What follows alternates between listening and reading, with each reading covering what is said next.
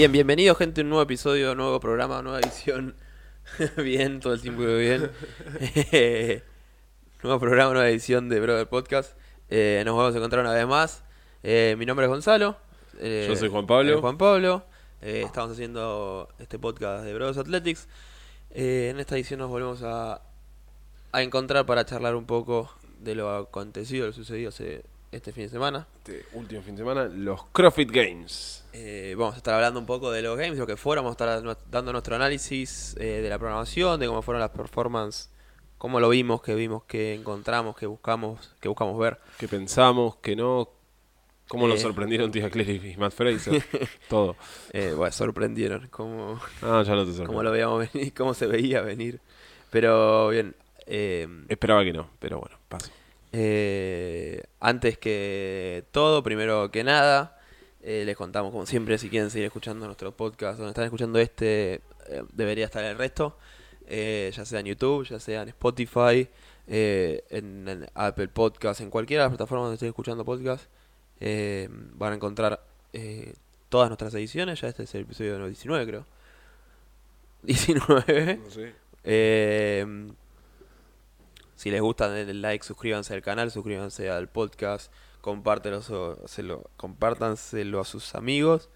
Eh, nosotros hacemos esto para contarle más cosas, entonces nos gusta y Nos divierte hablar. nos divierte, nos divierte hablar, siempre nos vamos por las ramas, así que imagínense.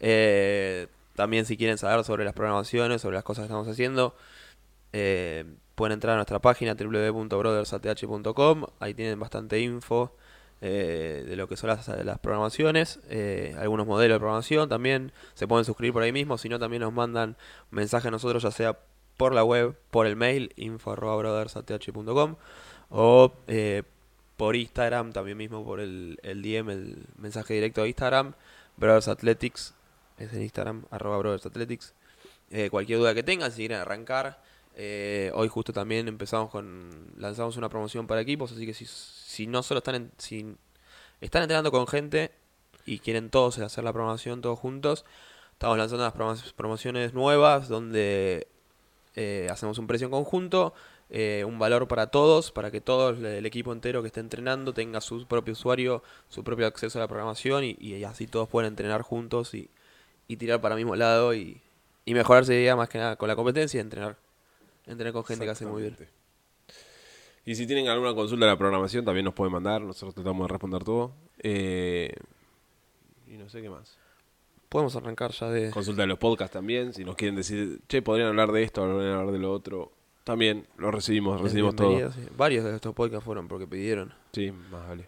Pidieron algunos tópicos, algunos temas, eh, como el último que hicimos que estuvo bastante bueno, tuvo bastante repercusión.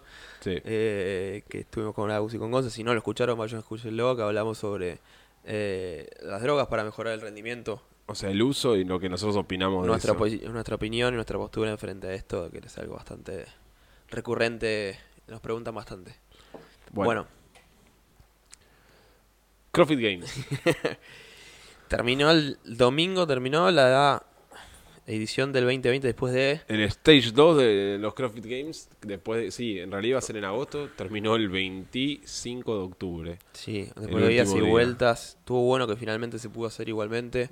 En sí fue para eso una victoria que se haya podido hacer. O Sí, sea, después de todo este caos que recién ahora están reanudando algunos deportes profesionalmente a nivel mundial, están la NBA tuvo que hacer una burbuja, lo mismo que lo mismo que los games, la NBA tuvo que hacer burbuja, la NFL volvió ahora, el fútbol eh, la acá en NFL Argentina está el- volviendo. sí, el- la, NFL la NBA creo que es la única que agarró y hizo una burbuja en serio. La NFL, la, eh, el fútbol acá, Lograron, están sí. una. Ya se distendió bastante de medidas bastante buenas para poder hacerlo sin necesidad de todo eso, Sí. con todos los cuidados. Están haciendo mucho más testeo, claramente. Eh, si hay plata, se puede testear. Eh, pero bueno, los games desde el principio no se sabía qué iba a pasar. Porque por todo esto, más que nada, porque lo que son las ligas, lo que tienen es que todos los jugadores viven en ese mismo país y pueden dentro de todo moverse. Los games, el mayor problema que tenía era el tema internacional, donde eran atletas de todo el mundo que se juntaban y estaba muy difícil poder juntarse en tema de vuelos y, y demás. Es decir, Mismo llegar y que imagínate venís de Australia y tenés COVID. Eh, Es, era un Te- tema te- importante te donde un viaje, lo pagaste todo. pudieron, pudieron solucionarlo. Hicieron la primera etapa online, donde ya, ya hicimos un podcast sobre la etapa online. Sí, sí, sí. Si quieren ir a escucharlo, está muy bueno. El mismo análisis más parecido que vamos a hacer hoy, pero de la primera etapa. Y bueno, se, se dio esta segunda etapa presencial, donde los 30 que estaban en la etapa online clasificaban los primeros 5 hombres, primeros 5 mujeres. Sí. Que se les, se les facilitó, creo que bastante poder hacerlo, porque creo que el único que viajó fue Adler. De Que Canadá. venía de, de que iba a Canadá, sí. el resto ya estaba en Estados Unidos. No eran todos estadounidenses, pero estaban en Estados Unidos. Las mujeres, sobre todo, no eran estadounidenses, o sea, Catherine y... Catherine y, y, Car- y Y tía Claire. Es, o sea, una islandesa, Australiana, la otra australiana. eh, Pero no, Estados Unidos. Sí, las dos están ahí, así que con eso zafaron. Pero Lo- bueno. Ojo, lo, sor- lo sorprendente fue que en los, en los hombres, en- o sea, nosotros en las mujeres esperábamos que esas dos estén, por ejemplo, y la que iba a ser lo difícil era si entraba Cara Saunders, por ejemplo, o Christine Holty, que quedó sexta. Sí. Eh, Que venían ya de países pero lejanos. quedaron ahí y no pudieron entrar. Sí. Pero bueno, en fin, vamos a, a ver un poquito cómo fueron los games. Oh, sorpresa. Cinco veces campeón Matt Fraser, cuatro veces campeón Tia Claire Toomey. Yo creo que hoy en día no es casualidad, es decir, ya vienen hace rato arrasando y, y hace rato entrenando juntos y tienen una misma, una misma metodología y demás y están demostrando que realmente están haciendo historia. Lo- los dos están haciendo historia y es increíble que es algo comúnmente el- es lo que estamos escuchando bastante y lo que pasa hoy en día que quizás hoy, hoy no lo apreciamos tanto lo que están haciendo estos dos, sino que en unos años cuando no estén más La gente agarra y dice, no, por, o sea, hay tan, mucha diferencia y un montón de cosas. Y es como ver a Michael Jordan. Es como ver, eh, es eso. Es agarrar si tenés a alguien superlativo que está, agarra y domina en todos los sentidos el deporte. Eh, hay que disfrutar de esas personas. Porque, Sí. o sea, antes era, en su momento fue Fronin, que no sé si lo, no- lo- lo dominó tanto como Fraser, por ejemplo. Y, pero las mujeres no hubo, fueron dos años y eran dos años y nada más. Sí, y cada año que repetía, las, las pocas que repitieron, fueron bastante disputadas esos años. Es decir, cuando Sí. repitió Annie y cuando repitió Catherine, fue disputado y no era claro que ganar. Esto, esto hace dos años, hace dos años, tres años que los dos vienen ganando indiscutiblemente. No, no dejan lugar a dudas. Están los dos llegando al Sí, último eh, evento El año pasado podemos decir que Fraser no, pero a la vez sí, porque es. porque se le cayó una bolsa cuando corría. se le- O sea, es, tuvo ese problema del- de, de- de esa sanción que, bueno, igualmente se sobrepuso a eso.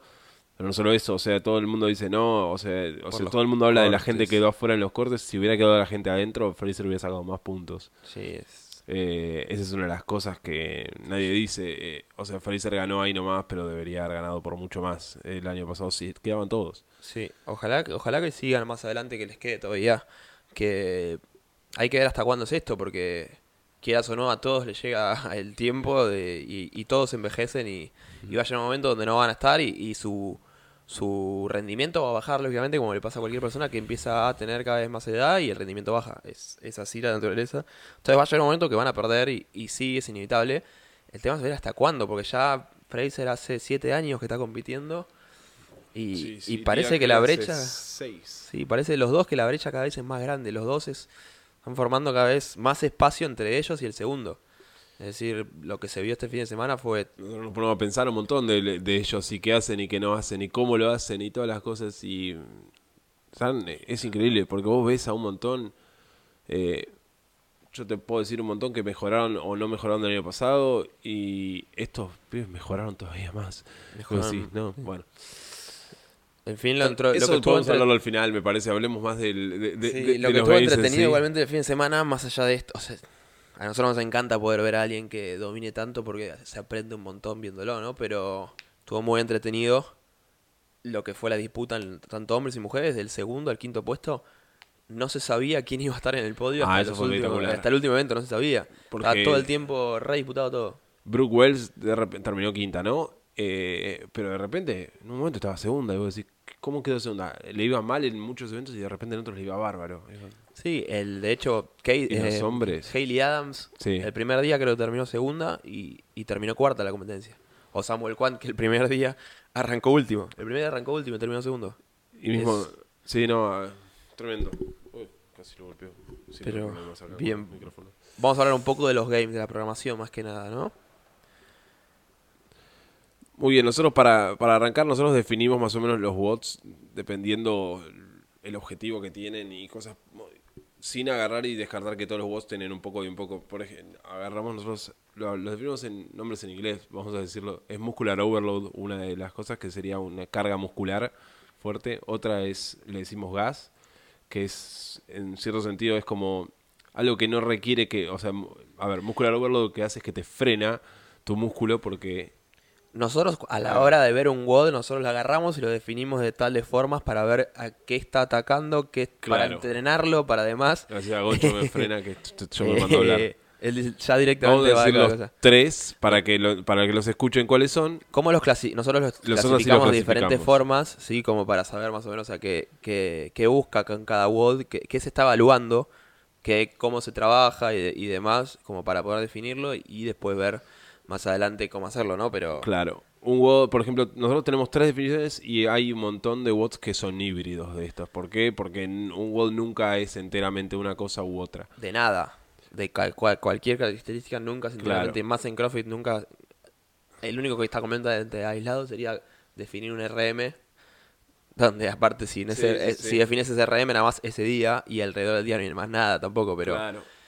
Siempre está aislado de diferentes cosas. Los tres son, uno sería, los, llamamos conditioning, que son, what's, a ver, cómo decirte, un ejemplo, el 20, 20 fue, no, el que era AMRAP 20 minutos de 4, no, sí, 4... 4, 6, 30. Sí. 4, ¿qué era 4 qué? 4 thrusters. 4 thrusters, 4 thrusters 6 to bar, 30 double unders. Eh, ese es un WOD de Open no me acuerdo si era así exactamente, pero creo que sí. Sí, algo así. Ese es un WOD donde ningún movimiento te va a frenar. No, no, o sea, está hecho para que el común de la gente no se tenga que frenar ningún movimiento.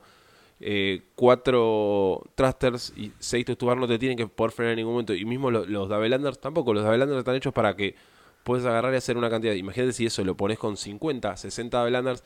Ahí estamos hablando de, otro, de otra cosa. Pero esa es la idea del conditioning. Es, un, es algo donde tu ritmo es, o sea, no te frena un movimiento, sino que te frena qué tan rápido puedes ir vos. Sí, la carga que puedes soportar. Eh, claro, tu, no la carga, umbral, tu umbral es, es el, umbral de. El lactate threshold es el umbral donde vos agarras y te pasas un poco, te sobrecargas de ácido láctico y, te, y no podés mantenerlo, pero si estás en ese lugar sin ir más arriba de eso, te puedes mantener haciéndolo y te puedes mantener haciéndolo un rato largo. O sea, mismo ese WOD que hablamos de Open, fue el que agarra, el que lo gana, que hace como 30 vueltas, algo por el estilo, lo termina y, y, salió caminando. y, sale caminando y, y tipo hace una reverencia como fue mi mejor WOD eh, y es así. sí, el condition, el, limitante eh, es eh, es quien puede, si lo ponemos así a simples palabras, es quien puede mantener ese ritmo incómodo, ese ritmo incómodo más tiempo y quién tiene ese mejor ritmo incómodo para poder mantenerlo más tiempo, es decir, eh, si yo puedo aguantar hacer una vuelta por minuto durante los 20 minutos, eh, y uno puede aguantar una vuelta y media por minuto, pero llega a los 15 y se muere, yo quizás con esos 20 minutos donde aguanto un minuto, no me gustan las matemáticas, no sé si me da, pero quizá le gano. Es decir, él, por más que él vaya un poco más rápido, al no poder mantenerlo, yo le gano, por más que vaya más lento, porque lo puedo mantener. Eso es más que nada el conditioning. Es el tipo de wall que le llamamos conditioning. Después segundo para no tirarnos ahí. Eh, muscular overload. Sobrecarga muscular. Eso, sobrecarga muscular. Eh, estos bots son, por ejemplo, vamos a decirlo fácil, eh, el chipper que era de, de, los games, que era un AMRAP también, que era 55 deadlift, 55 wall 55 calorías de remo, 55 handstand push-ups. Eso es lo que te frenaba, era, era, era completamente muscular. Los deadlifts los tenías que cortar. Nadie iba a agarrar y hacer 55 deadlifts seguidos. Nadie iba a agarrar y hacer, eh, o sea, el remo, nadie iba a agarrar a salir a matar en el remo. Los wall los podían llegar a hacer eh, unbroken. unbroken, pero el tema es que te termina frenando en la segunda vuelta, los Wolverine Unbroken no iban a ser una posibilidad. Sí, pongámonos algo más simple, pero justo ese, ese wall también depende del nivel y, y, te levanta las pulsaciones y el remo está hecho para eso.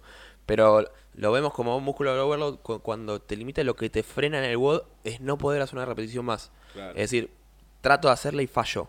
¿sí? Se ve mucho más cuando son como movimientos estrictos, ¿sí? o quizás eh, handstand walk, movimientos donde no te levanta tanto las pulsaciones, no estás respirando fuerte, pero no puedes seguir porque el músculo no te lo permite, ya sea por sobrecarga por ácido láctico, porque no, por X motivo, porque no te puedes recuperar, porque fallás, por, por X razón, el músculo es el que te dice no, no puedo más. Para- Quizás hay watts donde es tanto músculo, es tanta sobrecarga muscular que ni siquiera estás agitado.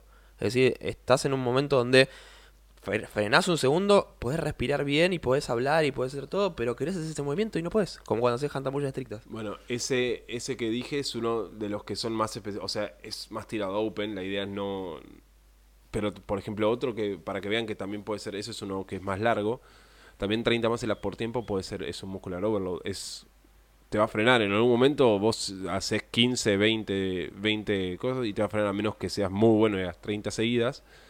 Eh, 30 más por tiempo es muscular overload para el, el común denominador de los mortales. Sí, y la tercera definición, que es, eh, venimos con conditioning, eh, muscular overload, o sea, acon- acondicionamiento, sobrecarga muscular, y la tercera, Le llamamos gas, Gas. que es como apretar el acelerador y no frenar. Fondo. Fondo. ¿Y qué diferencia hay del resto? Porque en muchos watts se va a mezclar todo esto, todo esto para ahora definirlo cuando empecemos a analizar cada WOD. Sí. Gas es el poder acelerar durante todo el WOD y no frenar. ¿Sí? Gas a un nivel elite, como decimos siempre, a un buen nivel a una persona entrenada. Fran es gas. Es decir, una persona que es capaz de hacer 21-15-9 de trastes unbroken, 21-15-9 de pull-ups unbroken, sin frenar en el medio, acelerando, es gas. Ahora, para un nivel de clase donde que le pedís hacer 21 Claro. trastes unbroken, Para cualquier persona que tarde algo como 5 minutos es muscular overload, no es, Es decir, el- te falla el músculo, no te falla el querer acelerar y el querer, eh, es decir, intentar de que el seguir siendo rápido por más pulsaciones altas que tengas, por más carga, por más ácido láctico. Ese es gas y creo que es quizás hasta el más fácil de explicar, pero hay veces que se empieza a entrelazar con todo. Claro, por ejemplo, para la gente de los games, Fran es gas y es tipo tranquilo. Y por ejemplo, para que vean una diferencia de que, que o sea, es divertido pensarlo. Para el Friendly Fran de la del Stage 1, para Matt Fraser fue gas. Sí. Para el resto de los atletas fue muscular overload. Y eso fueron esos 50 segundos de diferencia. Claro, y están al límite porque se ve, o sea, es- cuando llamamos es muscular overload, es muscular, es gas, eh, están todo el tiempo todo en juego, es decir, las tres cosas están todo el tiempo, hay que ver qué predomina, ¿sí? Para el resto, donde tardaron más 50 segundos más, termina siendo muscular overload porque eh, terminan fallando chest to- terminaban fallando chest to bar y Claro. tienen que cortar y cortar y Es cortar. que tanto tu músculo soporta hacer movimientos repetidos. Pero ese WOD no deja de tener partes de gas, es decir, también tiene su, Sí, pro- obvio. su porcentaje de gas porque las primeras dos rondas aceleraron lo más que pueden y de hecho fallan la tercera ronda porque las primeras dos aceleran demasiado. Entonces es, es tiene de los dos, pero hay que ver qué predomina más. Eso más que nada como las grandes definiciones que vamos a usar ahora para empezar a analizar un poquito los WODs que estuvieron, la verdad que a mí me gustaron bastante. O sea, eh, tuvieron quizás cosas como lo, lo decía, me acuerdo que me lo dijo Agus y que Agus, eh, que no le gusta mucho, hubo una cantidad de corrida increíble. Creo Sí. que los tres días corrieron. Uno, El primer día corrieron. dos, tres, no, tres, En los tres días cinco, corrieron. Cinco watts igual, son un montón. Atalanta, Sprint del Sprint, Happy Star, Ranch Loop y en el Corsac Sprint. El único que tuvo poco es el Happy Star, pero también tuvo el Bike Repeater ese día, que es el de bici. Sí, sí. Ah. Pero Sí, sí, sí, es un montón. eso fue como lo único que, como que lo vemos y decís, epa, hubo un montón de corridas.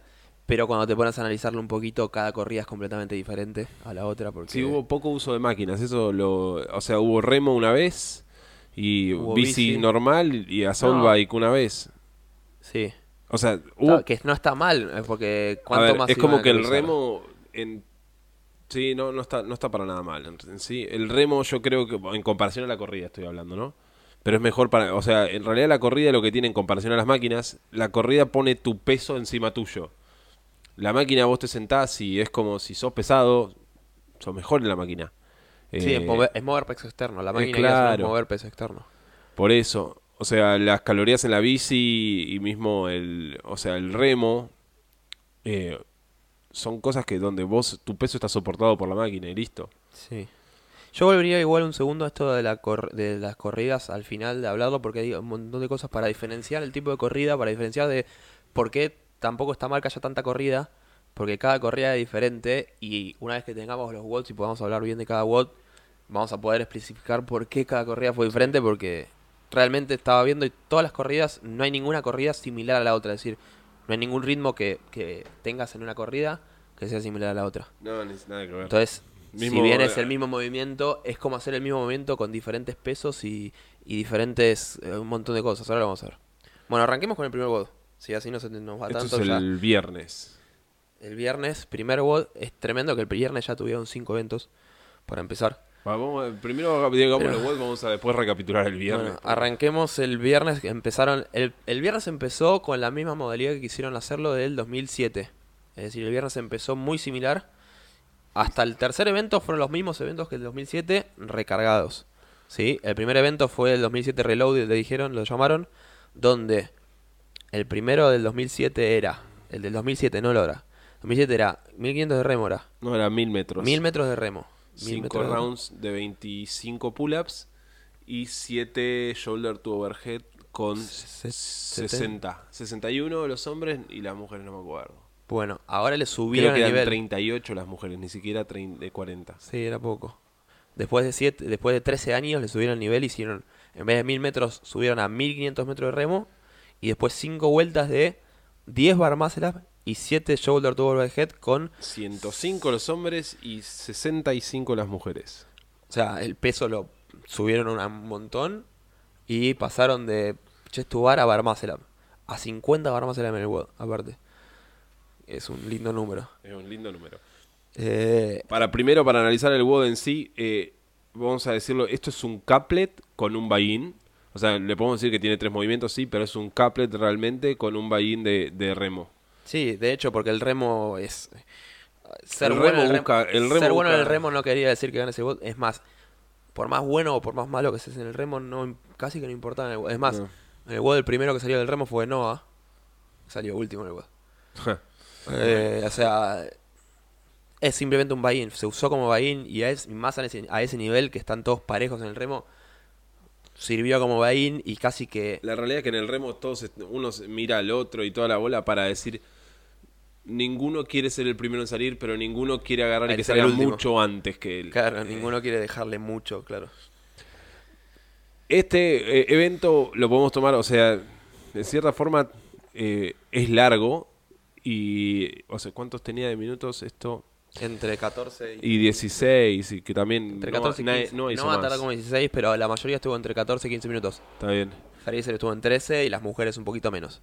Lo, la cosa con esto, lo que se ve con este evento es, o sea, tenemos en cierta forma, lo vemos cualquiera de nosotros para toda la gente que conozco personalmente y todo esto es un muscular overload. Eh, vos agarrás, el remo está buscando cargar diferentes cosas del cuerpo que después vas a tener que usar. No solo el agarre, sino que, o sea, el agarre es una de las grandes cosas. Pero sino que, que te carga todo lo que es eh, el cuerpo en Brazos, sí, la, la- tren la superior. anterior, las piernas un poco, todo. Y después salís a los barmas y la to overhead. La, la gran cosa de esto es que lo, lo veíamos, veíamos a tía Claire y a Fraser, cómo le sacaron tanta diferencia y agarrabas y decías, eh, para ellos no era muscular overload, pero lo terminó siendo. O sea, Terminó fallando el último. Terminamos fallando los dos el último. O sea, vos veías como todos iban, empezaban a cortar o, o empezaban a aflojar bastante. Y Fraser en realidad cortó, cortaba los barbácelas porque nadie se lo, nadie lo apuraba. Eh, eso es lo increíble también. Él, como nadie lo apuraba, él agarraba y cortaba para no, para tampoco agarrar e ir a fondo en, en un evento que los podía destruir. Sí. Este evento en sí, a, a- a ver, yo creí que iban a hacer con 25 chest to bar y to overhead con 100, por ejemplo, que, que lo, lo puso Castro, pero a- así con bar muscle, digo, es 10 veces peor. O sea, los 10 bar muscle ups y 7 shoulder to overhead, eh, más si vos, haces- o sea, si haces el, el empuje, el dip en el bar muscle up, que nadie lo hace, o sea, incluso en este fueron tan técnicos que casi que ni lo hacían, Sí. pero si haces el, el- el- ese lockout ahí, te, el shoulder to overhead te va a costar el doble. Sí, te quemabas todavía más los brazos Entonces trataban del el bar muscle up hacerlo con mucho más hip y más técnico, como decías, como Sí, para era- usar menos brazos, más cadera y menos brazos. Veías los, los bar up de los, o sea, Fraser y, y Tia Claire y eran tipo divinos, ¿no? La, la idea era que no pasaran casi por el dip. Eh, eso fue impecable. Obvio, terminamos fallando en la última rep, pero. es- o sea, posta para ellos fue un conditioning casi. Este boda a mí, así te lo digo, me gustó mucho. Sí, sí, sí. Sí, y es- está bueno explicar un poco también eso que, que eh, lo del remo, del buy-in y lo del muscular overload, de, el hecho de que siempre en cada WOD que se hace y siempre, eh, sobre todo en competencia y sobre cuando en todo, en todo momento, porque cuando se entrena también, influye mucho eh, el orden de, lo- de los de los movimientos, Sí, eh, vale. cómo se lo hace, qué se hace antes, qué se hace después, para ver qué se quiere generar, ¿no? Para ver qué se quiere testear o qué se quiere entrenar. Porque no es lo mismo eh, empezar con, eh, en un WOD como Fran, empezar con thruster no es lo mismo que empezar con pull-ups. Es decir, si empezás con thruster donde quizás el peso eh, es lo que más cuesta, empezar con los thrusters ya fresco, podés mover el peso, es completamente diferente a si querés hacer último mover el peso, es decir, mover el peso cansado. Entonces, en este WOD donde la carga muscular es tan grande, se empezaba con los 1500 metros de remo, donde te empezabas a cargar, como dijo Juan Pi antes, como para que después, una vez que vayas, los dos movimientos te cuesten y los dos movimientos ya estés con las pulsaciones altas y predispuesto a que apenas empieces con los primeros 10 bar muscle se empiezan a cargar todos los, los brazos y, y- y todo en el WOD. Sí, en este era un WOD que realmente, si no tenés buena técnica en bar muscle ups eh, y el mismo en shoulder to overhead, este WOD se te pone muy rápido, muy mal. Sí. Eh, o sea, la empezás a pasar mal muy rápido.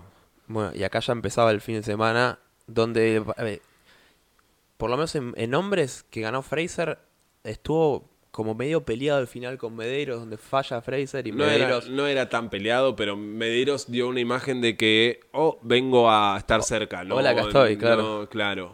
O sea, nos sorprendieron un montón el resto. Para a mí me sorprendió Noah Olsen, que, nada, igual que en las mujeres Brooke Wells. Sí, donde O se sea, quedaron. Sorprendía, literalmente agarraron y estaban yendo a una velocidad que su cuerpo no lo soportó y al final eh, se quedaron fuertísimos. Fue... O sea, eso fue sorpresivo porque esperábamos que Brooke Wells y Noah Olsen, que habían salido segundos en, el primer, en la primera parte, agarren y ellos digan, bueno, agarramos la batuta y acá seguimos. Y no, se empezaron a quedar. Y ahí fue como que fue como que el primer paso donde, se nos- o sea, no- no- por lo menos yo agarré y pensé, "Uh, ya está, estos dos ya están. O sea, este, es- este primer evento ya me muestra que ya están. Sí, sí, sí, sí. Eh, Porque aparte es un evento bien de CrossFit, es- Claro. no había nada raro. No había, no hay ningún movimiento que no pueda hacer dentro de box. Fue como, Día a día. yo creo que, a ver, en cierta forma lo pienso como, a ver, estoy viendo lo- los puntos, lo pienso como Nasty Nancy, por ejemplo, fue el único largo de, de la primera, de, de Stage 1, y en eso le fue bien y todo, pero ellos la rompieron tal vez en los que eran cortos, y en esto empezaron los votos largos y empezaron a caer. Y nada, eh, eso fue como la, la primera parte lo vi y dije, bueno, eh, Con eso viene el segundo evento. sí. este también fue un remake del 2007. Este segundo evento a mí me encanta. En el 2007 hicieron lo mismo con una bolsa, con eh, se llama un corn sack, donde es una bolsa de Sí, granos. Un poquito menos de peso, creo. sí, era una bolsa más chica, se renotaba, es más, creo que las la mujeres con una y los hombres con dos. Y la mitad de distancia.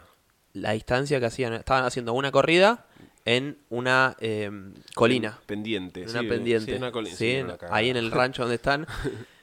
El evento en 2007 fue más corto y con menos peso la bolsa de, de granos. Y ahora lo hicieron con más peso la bolsa de granos y más larga la corrida. Este evento tardaba más o menos algo entre 2.45 y 3.15 de tiempo. O sea, Sí, imagínate que la y- distancia decía que eres, la distancia puesta es 320 metros. sí. Y tardaron casi 3 minutos. O sea, que tardan un minuto por 100 metros. Donde esa misma gente corriendo libre, que tardan 20 segundos por, por, por 15, 20 segundos. Sí, 300 metros. O sea, te hacen 100 metros, digo. 400 metros te lo hacen en un minuto. 400 metros, un minuto de 400 metros. Es tremendo lo, o sea, lo que se notaba ahí, el poder correr. O sea, corrían en colina y con, una, con un peso. Esa corrida es, o sea, nosotros lo que llamamos muscular overload, esto fue exactamente eso. O sea, en un Pura momento y exclusivamente. veías a la gente caminar. Veías a la gente caminar y era y, y no es que estaban caminando porque decían, no, están descansando. No, estaban, seguían y seguían caminando. Bueno, acá se ve mucho la Es- diferencia de muscular y, y gas. Eh, iba a decir, ¿por, ¿por qué? Quizás decís, bueno, es gas porque tenés que apretar y acelerar y, y acelerar, es un sprint. Para nosotros no, por el simple hecho de que daba mucho más frutos el quizás arrancar a una velocidad controlada como para poder mantenerlo y llegar mejor al final. Es decir, si vos los primeros 50, 100 metros los acelerabas lo más que podías, era peor todavía. Entonces, vos tenías que tratar de controlar ese fallo muscular durante los 320 metros. Entonces, por eso decimos que muscular overload, donde llegar hasta arriba todo, llegabas totalmente agotado de músculos y, ahí al fallo del músculo, ¿sí? Entonces, ahí está la diferencia. Si fuera gas, quizás sería la mitad de distancia y ahí sí tratar Sí, de, sí, de hacerlo rápido. Sin pensar nada. Claro, sin era- pensar, gases sin pensar. Bueno, acá es la diferencia que se puede ver un poco más, donde quizás al verlo en simple vista decís es gas, acelerá lo más que puedas y fíjate cómo llegás. Justamente no, porque el, eh, recién hablábamos Juan y Juan me decía, es, creo que es tanto peor que un Fran. Esto, o sea, vieron, todo el mundo vio los, el mil metros de, de remo. Y los mil metros de remo fue todo, todo muy lindo, pero no, no, no tenés tu peso. No, no tenés tu peso sobre vos. O sea, es en realidad es qué tanto fuerza podés sacar, es cuánto es, es, es, es muscular overload en cierto sentido. Durante esos minutos y terminás al fallo agotado. Y no es gas porque si salís gas a los 500 metros te, te caes.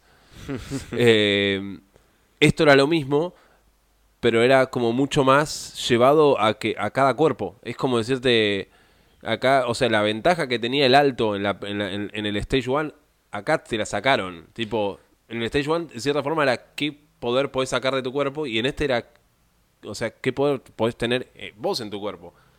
Y así es como agarran, y no es que, eh, o sea, en, en cierta forma vos crees que subiendo eh, una colina, vos si tenés que hacer menos pasos harías mejor, porque si sos más alto y haces menos pasos, o sea, o paso más largo, tal vez subís más. Pero en la colina en realidad no. O sea, pasa que tenés que tener mayor cadencia, porque es- y ganan los que tienen mayor cadencia, y muchas veces es la, la cadencia no tiene que ver con la altura, tiene que ver con qué tan bueno sos vos. Eh, la verdad, este evento a mí me encantó. Y, me- y demostró que los dos que mejor soportan estas cosas son Tia Tumi Vuelve a ganar Y Tia Claire. Toomey y Matt Fraser. Es tremendo, porque WOD de puro, exclusivamente Sí. CrossFit, primer WOD, ganan cómodos. Porque la verdad que fue cómodo, porque Fraser, por más que se le ac- acercó Medeiros en el primero, durante todo el WOD se lo dio cómodo y Sí. se le acercó al final un poquito, porque ya estaba terminando. Segundo evento, algo como lo que te viene con CrossFit, que te viene con cualquier cosa en cualquier momento. Te pusieron, te dieron una bolsa que aparte era incómoda la bolsa. Corré las colinas para arriba lo más rápido que puedas. O sea, simple, no, o sea, no, no- no hay nada raro est- esto. Y también lo ganan. Eh, y bueno, y ahora sigue el viernes, sigue el primer día. Totalmente el tren superior agotado, con peso pesado de jerk, muchos bar muscle up, las manos agotadas al agarre agotado, las piernas completamente quemadas. ¿Y qué vamos a hacer ahora? Vamos Bueno. a buscar RM, muchachos. Vamos a hacer CrossFit Total. Y hasta acá era lo que era el 2007, ¿no? Este no, era el hasta acá no, el, el final del ranch también. el- ah, la corrida, una corrida en el ranch. claro. Eh, sí, es verdad. Y bueno, vamos al CrossFit Total, donde se repite hace dos años. Mi, parecida a la modalidad, cambiaron. Antes tenían por tiempo. Antes era, era, antes, Cuatro minutos, cinco minutos creo que era. vamos a explicar, la modalidad antes era, tenías, sí, cinco minutos solo por el estilo para sacar RM de un movimiento, después cinco, De o back sea, creo squat. que tenías uno o dos minutos de descanso y, y cinco minutos para, para shoulder press, de nuevo descanso y No sé si tenías. Bueno, más allá de igual, si tenías descanso o no, era mínimo era una descanso. transición, creo que era un minuto, ponele que un minuto. Claro. Y en RM este, back squat, RM shoulder press, RM deadlift seguido. Sí. Tu hit era así. Pasabas así. Ahora lo, lo que hicieron fue agarrar y hacer em, eh, 45 segundos, de, o sea, un tiro cada persona, o sea, de 45 segundos, tres tiros cada uno tenía. en- Tres intentos. tres por cada intentos en back squat, tres intentos en shoulder press, tres in- Entonces, en cierta forma, el, el, total- el, el CrossFit Total que vimos hace dos años, ¿fue dos años? o Dos años, 2018. dos años, eh, si bien era un evento de fuerza, también era un evento de recuperación, porque vos estás buscando tu RM, te recuperas rápido y buscas de nuevo el RM. Pones vos los tiempos entre Claro. un tiro y el otro. Entonces, en cierta forma también premiaba al que se recuperaba mejor. En este, con tener 45 segundos y después iban tus compañeros, o sea, los que los que estaban ahí 45 segundos más cada uno. Tres minutos hasta que te volví a tocar. Claro, te tenías un tiempo, que el tiempo ese era Más grande que el tiempo que tenías antes. Igual para todos. Entonces vos no tenías una, la oportunidad de, por ejemplo, si te recuperas mejor, hacer cuatro tiros, eh, y mientras que el que se recupera peor hace tres. Eh, entonces, en cierta forma era diferente, era más fuerza, eh, menos recuperación, menos, menos otras variables. Solo la única variable que estaba ahí era que si te recuperaste lo del día, lo del, lo del día que hiciste. Sí. Que tampoco fue tanto con, con lo que hacen estos pibes. Pero bueno. Como, como, a ver, como WOD y como cosa, como evento, me parece que está bien. Es algo que se tiene que evaluar. Fuerza donde no está condicionada por nada, como decía Juan. O sea, fuerza, punto. ¿Quién es el más fuerte? Y en los movimientos donde hace rato en CrossFit se cambió lo que sería como parecido al powerlifting, donde powerlifting estos tres movimientos sería back squat, deadlift y bench press. Vaya uno a saber, nunca explicaron bien por qué cambiaron, pero desde hace años ya cambiaron el bench press por el shoulder press. Quizás por un tema más funcional o por un... Para por- algo funcional al, al gimnasio, que no haya bancos Claro. y todo eso. Puede ser que necesitas solo una barra y una... Sí, el rack ya lo tenés del back, sobre todo. Entonces, shoulder press, que es parecido, se levanta menos peso que el, que el bench press. Tiene un montón de diferencias, tema nervioso, demás. Pero para esto, donde evalúan fuerza, no está mal. Es una forma de evaluarlo. En sí, y bueno, resultados. Este es el. gan- Ganó Tía Claire de nuevo. Bueno. Tuvo, tuvo peleado, igual que. Tuvo peleado, ganó Tia Claire por 6 libras. Y ganó. El resultado era la sumatoria de los por- También. Por Sí. 12, algo así. Sí. Lo que más gracioso igual de todo me impresiona porque Fraser seguía ganando, seguía ganando. Gana el back squat Fraser. Gana el shoulder press Fraser. Y pierde. En el deadlift es donde Adler retoma y ahí le saca la diferencia Claro. a Adler. Pero es decir, hasta el momento lo único había perdido solo en un movimiento. Solo en el deadlift. Claro. No, en ese sentido a mí me pareció espectacular. Pero lo del. El total en sí está bueno, es. Es para los, los que tienen especialidades, es como para. ¿Cómo se llama? Sí, Especialistas, no me salía. Pero no es tanto especialista porque Sí, no, reduce un poco porque suma tres. Tres movimientos diferentes. reduce en cierta forma, pero si hubiera estado el que ganó el RM de Front Squat acá, hubiera. ¿Viste el que ganó el Stage 1? Sí, el RM Front. Eh, ese, eh, hubiera agarrado y levantado un montón más. Pero no llega porque realmente en los otros eventos no, no, no tiene eso. Claro. Muy bien, vamos a que sigue. Handstand Sprint. Estos son 100 yardas de handstand walk por tiempo. Simple. Simple, rápido. ¿Cuánto fue el tiempo más? Esto quería ver los tiempos de, que tardaron en hacerlo. Handstand En Sprint el Fraser tardó 1.20. Entre, tardaron entre 1.20 y 2 minutos. El que más tardó fue Adler 1.54 en hombres. En mujeres parecido también, 1.23, 1.21, 1.24. Y después, este es en donde te sorprendes y decís, bueno, por lo menos es humana. Tía Claire Toomey salió última y salió última bien. Sí, sí, sí. o sea, las tres primeras con una diferencia de 3 segundos entre cada uno. O sea, en 3 segundos están las tres, una- 1.20 1.21, 1.23, 1.24. Después viene David Dottir, que sorprendió, 1.40. Tía Claire Toomey, 2 minutos y 05. O sea, 25 segundos después. Sí. No, yo creo que, o sea, en ese sentido, Tia Claire tiene una- un, Algo por mejorar. algo que por trabajar. mejorar ahí. Lo vimos también en el handstand. A ver, Tía Claire en, la, en el Stage 1, si le sacas el handstand, eh, salió 1-1-2 o algo así. Sí. Eh, creo que solo le ganó Catherine en el Nasty Nancy. El tema es que acá, obvio, tenés una debilidad, se nota, y, a- y haces agua en la debilidad y se nota. O sea, tal vez a Tía Claire, si en este hubiera habido más gente, hubiera bajado bastante más puntos. Obvio, todo el resto lo hubiera ganado, pero. Nada. Como evento, ¿qué te pareció? A mí me pareció. A mí me pareció bueno.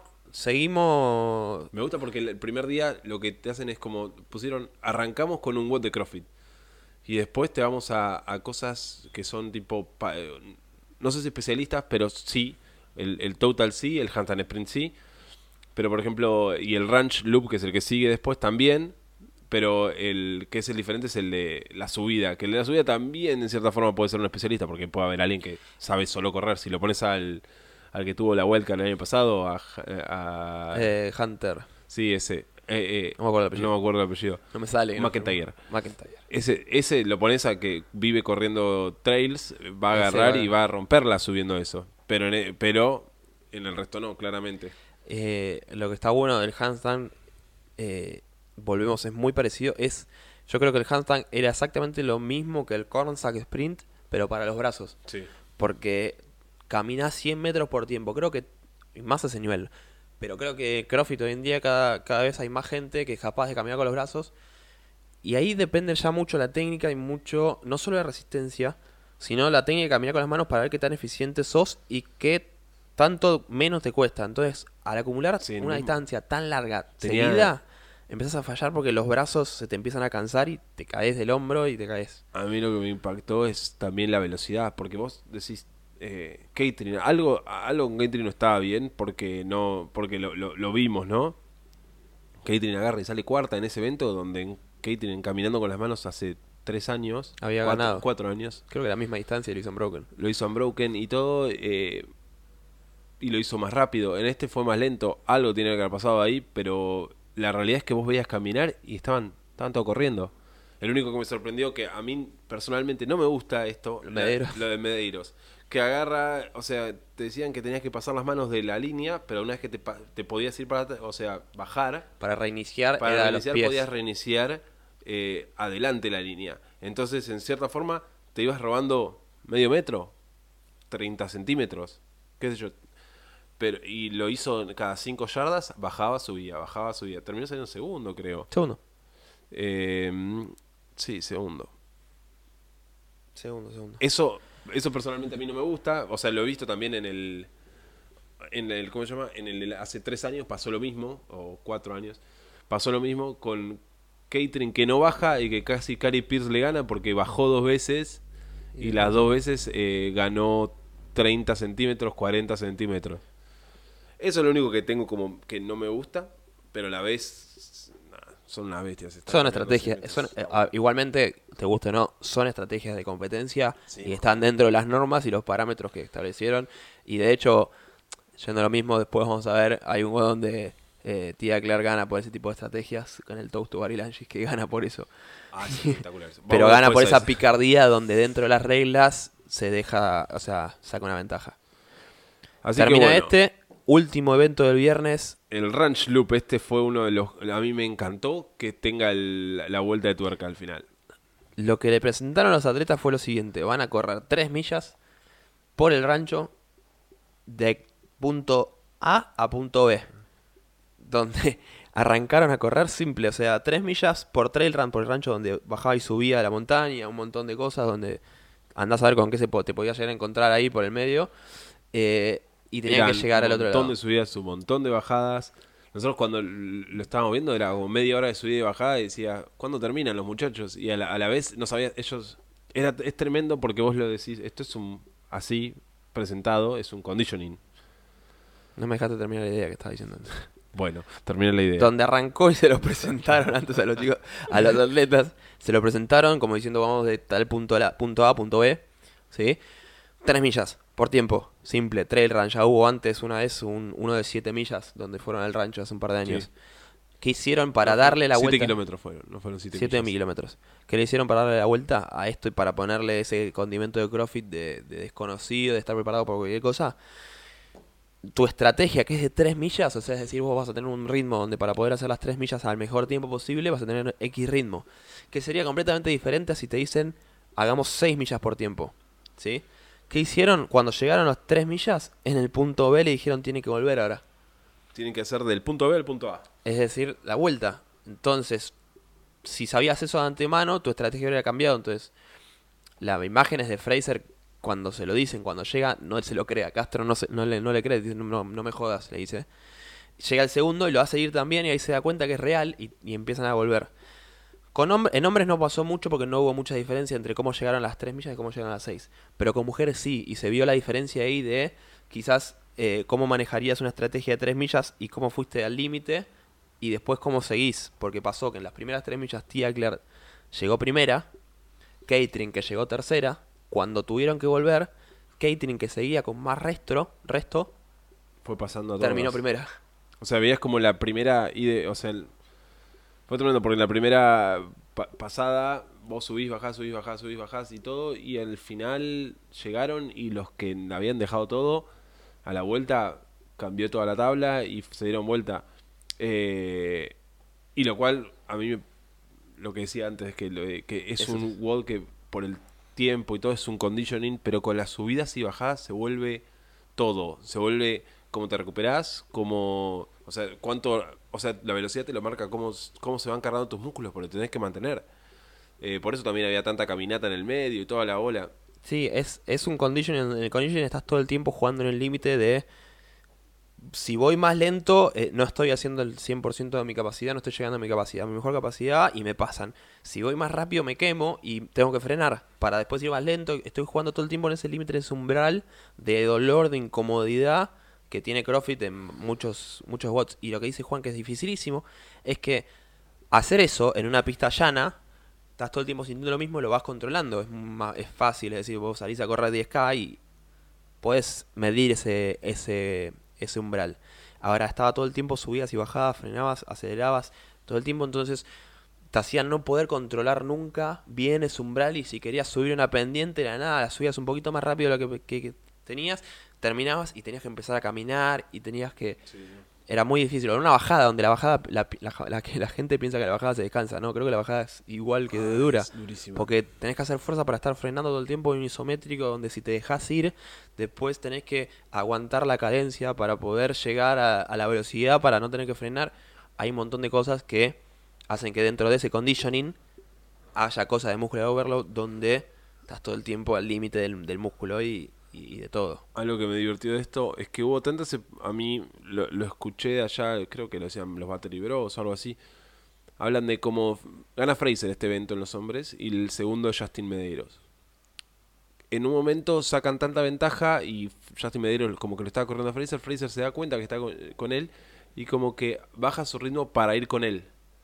O sea, sabiendo que tiene, tiene resto, agarra, baja su ritmo, se mantiene con Justin Medeiros y dice que, o sea, la- la- la- lo que cuentan es que Justin Medeiros decía que Fraser le hablaba, que estaba más o menos bien y Justin estaba, estaba yendo a tope. Sí. Entonces, en cierta forma, Fraser aprovechó de eso porque sabía que el resto no le iba a alcanzar, pero ¿qué pasaba? Cuando llegaba al final, Fraser agarró, aceleró y Justin Medeiros no tenía para acelerar. Entonces, Fraser lo tenía como todo calculado. Eso es el Entonces, beneficio de, ¿qué pasó? de ser 5. Mal. Y te. ¿Qué pasó? Llegaron, llegan al final, Fraser agarra, le dicen que tiene que dar la vuelta y eh, Justin Medeiros debe haber tenido la. Para mí debe haber sido peor para Justin Medeiros. Pero Fraser cuando empieza a volver, Fraser tenía resto y en un momento es como Ahí se se mantienen pega. juntos y, eh, y después ya Fraser sigue porque Medeiros se requedó. Por suerte, porque los otros tres no eran tan buenos corriendo, se quedaron, o sea, se, Se quedaron también y, y quedó segundo Medeiros. Pero Tia Claire, por ejemplo, que venía con Haley que le pisaba los talones, No lo pudo hacer. no lo pudo hacer a eso. Entonces, ¿qué pasó? Llegaron al final y a la vuelta, a la hora de volver, Catering que no estaba en esa lucha. Catering que estaba Hailey atrás, que estaba... Catering, Catering cuando corre va a su ritmo, parece que va, va tipo viendo hecho, pajaritos y cosas por el estilo. Eh, llegó Catering ahí y cuando volvió a su ritmo, las otras dos estaban peleando por salir primera o segunda, entonces no tenía más resto. ¿Y qué pasó? Terminaron, o sea, Haley tenía un poco más de resto. O sea, por eso Tia Claire estaba ganando, y porque le había sacado, dejado todo, Sí. y terminó Catherine primera, segunda Haley, Tercera tercera, tía. Eso me pareció, o sea, fue divertido. Es como, sí, verlo 50 minutos a eso, una hora, es como... No, verlo no era lo más divertido, pero al ver los resúmenes y ver todo eso se ve un Ah, poco mejor. yo lo vi entero y a mí me, me gustó. pero yo porque soy especial en Pero- ese sentido. Bueno, termi- ahí termina el viernes. Eh, acá está bueno porque se empieza a ver cosas que hace Castro normalmente, comúnmente, en las competencias, sobre todo en los games, porque es lo que más programa. Eh, donde, analizando un poquito lo que fue la, programación general, nosotros contamos en cuántos watts fueron de single modality, o sea, una sola, un solo movimiento, watts couplets, triplets, cheapers, ¿sí? Para saber con cuántas combinaciones y todo. En todos los games hubo en total 4 watts de single modality, es decir, 4 watts donde tuvieron un solo movimiento. ¿Sí? De esos 4 watts, 3 fueron el primer día. ¿Sí? Sí. Y de esos 3 watts estoy hablando sin contar lo que fue el CrossFit Total, donde lo quizás lo podemos contar como triplet, porque el score son con 3 movimientos, pero cada movimiento fue individual. También lo podemos contar como, single, como modalidad sim- simple. Entonces, el día 1 arrancó con un watt típico de CrossFit y después fueron todas especialidades, se puede decir, donde un solo movimiento en cada testeo. Claro. ¿sí? Es el, y el CrossFit Total donde back squat por separado, shoulder press por separado de deadlift. Ahí se empieza a ver lo que hace Castro, donde empieza el primer día cosas más especialidades, cosas más precisas y puntuales. Avanza los días y se empiezan a ver las diferentes combinaciones y Sí. lo que son lo que es CrossFit en sí. Arranquemos entonces el sábado, donde está este WOD que Solo son 4 watts. El primero, Toast to bar lunges. 30-20-10 de toast to bar con unas estocadas, con dos kettlebells en- arriba de los hombros, en la posición de rack donde querías. Eh, que eran era por yardas, iba cada vez menos yardas. o- 30, 20, 10 yardas. yardas. Eso fue gracioso porque cuando lo presenta lo presenta Castro, lo presenta como diciendo, no sé si todos los, o sea, no creo que puedan hacerlo unbroken. eh, cuando cada uno que lo ve dice a ese nivel y pasó, pasó de que la gran mayoría de los atletas pusieron, pudieron hacer unbroken y acá ponerle este Hubo dos que no hicieron, ¿no? Creo que Adler y Brooke Wells. Creo que solo, de los 10 creo que solo dos. Que fueron los últimos y lógicamente tuvieron que cortar porque tuvieron que cortar y ahí está también la diferencia que decimos de gas y muscular overload. Para quién fue gas y para quién fue muscular overload. Claro. Y- Este WOD fue para la gran mayoría gas, para Fraser, para Noah Olsen fue gas. Trataron de acelerar lo más que pudieron con un pequeño estrategia, ¿no? Fraser tuvo Sí, su una- estrategia de... de a una- de- a- hubo, a ver, era un WOD que realmente la estra- o sea, no era solo si podías ir a Unbroken, sino que tenías que ir a Unbroken y rápido. Esa es la diferencia realmente. ¿Por qué? Porque, eh, por ejemplo, Hayley Adams fue, o sea, tiene 300 millones de bar hecho en su vida ya y tiene 19. Eh, fue Unbroken en todo, fue Unbroken en la caminata y todo, pero ¿qué pasa? No tenía la velocidad en los toast to bar que tenían el resto. El resto, como fueron rápido en los toast to bar, ya le sacaban un- le sacan una rep, dos reps en los toast to bar y es un montón de diferencia eso en un WOD así. Entonces es como que en cierta forma fue más gas de lo normal. Ah, O sea, era muscular overload para los que hacían eso y no llegaban, pero para los que llegaban era, era totalmente gas porque era agarrar las kettlebells y empezar a correr porque era... Te quedabas en las kettlebells, creo que se resbaló solo Kelly Pierce Y Kaylee Adams. y dos. Haley, las dos. Eh, la verdad que en sí el WOD, per se, yo, mucha gente lo dijo, tal vez un 30-30-30 hubiera sido mejor. Cambiaba, la, cambiaba el testeo, si era 30-30-30. Claro, cambiaba mucho eso, pero no me, es como no, no me disgustó porque fue eh, el uno que terminó muy cerca, o sea, fue tipo, fue un, una, fue un sprint de CrossFit, fue un, un Es más, este WOD un sprint. Este creo que fue el único WOD parecido a todo lo que se evaluó en la primera etapa. Sí, es verdad. Donde bien de CrossFit, bien puntual de box, WOD bien puntual de que lo haces todos los días en los box, parecido. Eh, y apuntar a no solo quién puede hacer unbroken, sino quién puede hacer unbroken y rápido. La primera etapa fueron también así, donde fueron Dem Dayan, Friendly Fran, fueron no solo apuntar a hacerlo unbroken, tratar de hacer unbroken y rápido. Este fue el más parecido y fue el único. Ahí está la diferencia de poner la primera etapa donde la mayoría fueron así y la segunda etapa donde cambió un poco.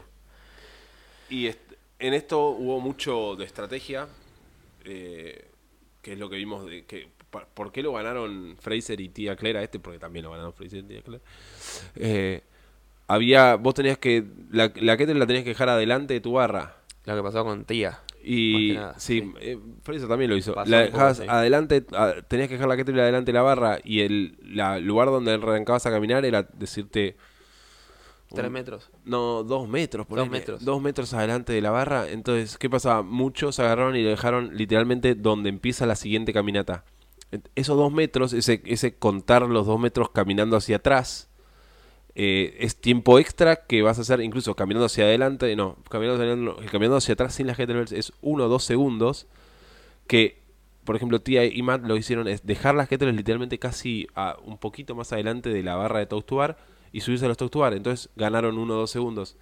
Entonces, fue esos dos segundos que hizo que realmente sí, por lo menos es lo que pienso yo y que estaba discutiendo el otro día con los chicos.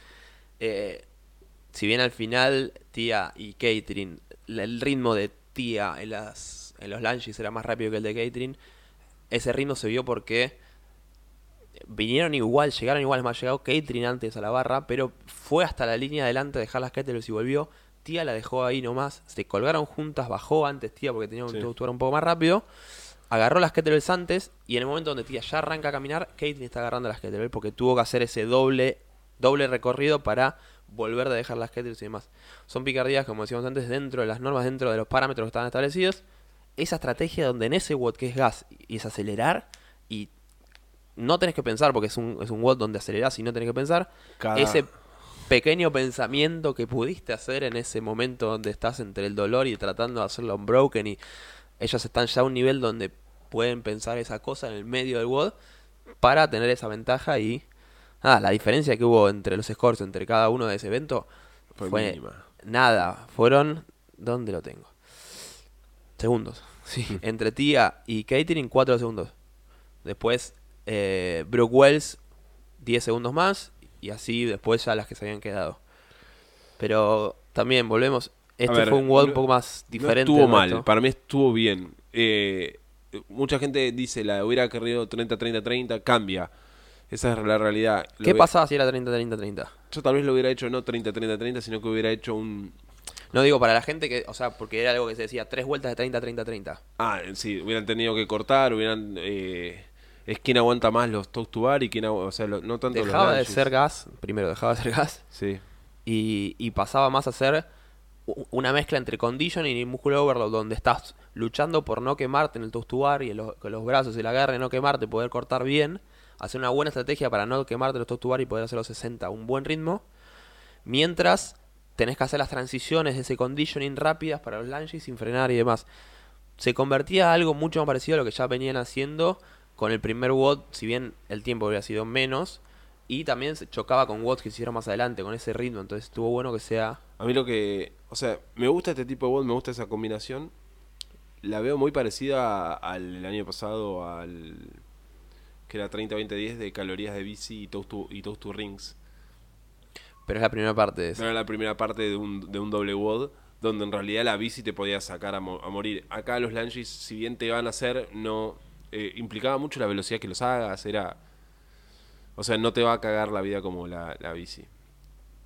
Termina ese WOD y Y va- van- vamos a el otro, el único que quedaba de los WOD de modalidad simple, que era el Snatch Speed Triplet, donde una escalera de Snatch De tres barras. con eliminación simple, el último quedaba afuera hasta llegar a la final. O sea, primeros tres barras, los cinco arrancaban, Ah, el último quedaba afuera. Dos eliminaciones. Eliminaron al prim- en- había tres. O sea, había tres sets. Uno con, un- con un peso, otro con eh, el seg- ahora quarter final, semifinal y final. Eliminaban al quinto en el primero, en el segundo eliminaban al cuarto y en el tercero quedaban Sí, siempre personas. eliminaban al último que quedaba en esa, en esa ocasión. Lo que me pareció, o sea, para la gente que estaba ahí, que, o sea, Fraser era re fuerte y los que estaban ahí eran bastante fuertes en sí. eh, y las mujeres también, tía es re fuerte, pero las otras mujeres no eran tan fuertes, pero sí eran, o sea, No, las barras sí. estuvieron perfectas. O, o sea, no eran. El peso estuvo perfecto. Estuvo perfecto, no, o sea, decirte no, pero sí digo porque alguien quedó eliminado en la primera, que era la persona que no era fuerte. Entre tanto los hombres como las mujeres. En el primer en el primer round quedaron eliminados los que no eran lo suficientemente fuertes y en el segundo quedan eliminados los que son medianamente fuertes y en el tercero quedan lo- o sea, quedan los fuertes realmente y o sea, no solo no, no es solo fuerza, no también es, a ver, es un snatch. No, No es fuerza, tenés que agarrar, posicionarte bien, qué tan rápido te de puedes volver a posicionar, qué es- No, eso está bueno porque y pasa mucho las competencias, sobre todo de acá, que uno dice tengo que evaluar fuerza, ¿sí? Acá hubo dos eventos donde se valoraron fuerza. Uno fue fuerza pura, donde decíamos donde no estaba condicionado por nada. no, no había tiempo. que- No había tiempo ni nada, tenía que hacer una repetición máxima y qué demás. Esto es combinaron la fuerza con lo que es cosa de CrossFit, donde en la primera etapa habían combinado la fuerza con tenían la misma modalidad donde tenían una fuerza RM y tenían una fuerza con el del- con el clean pesado. Esto combinaron ese clean pesado que estaba dentro de un WOD en lo que fue una escalera de snatch que fue un WOD donde rápido, sin pensar y por más de pulsaciones altas que tengas y por más de que tenés que acelerar de todo, tenés que ir y hacer la mejor técnica posible y seguir siendo fuerte. Entonces, estaba bueno porque combinan esa, esa cosa de fuerza con cosas de CrossFit. No, no es que se volvió a evaluar fuerza Sí, sí. exclusivamente. Es más, es más, al ser tan técnico el snatch, creo que se evalúa más temas de técnico, temas de buena posición, temas de movilidad, temas de conditioning porque vas rápido que el pura y exclusivamente fuerza. Es decir, O sea, esto también es un. es- Este es uno que es de especialistas, ¿no? Porque vos ves a un levantador olímpico, ya he visto a un inglés que. se- mi Instagram se llena de ese inglés siempre, lo, no me cae Sonny bien. Webster. Ese. que agarró y te muestra, no, hice esto basado en los games y agarra y tira las cosas en 20 segundos. La primera, la- el primer, eh, toda la- todas las barras, hace la primera barra en tre- 20 segundos, la segunda en 20 segundos, la tercera en 20 segundos. Y sí, sos especialista en eso. O sea, en eso también se demostró como Fraser es especialista en todo. porque también ganó este evento. Tia Igual Clark este también evento ganó este evento. Siempre ganaba este evento Fraser y todo.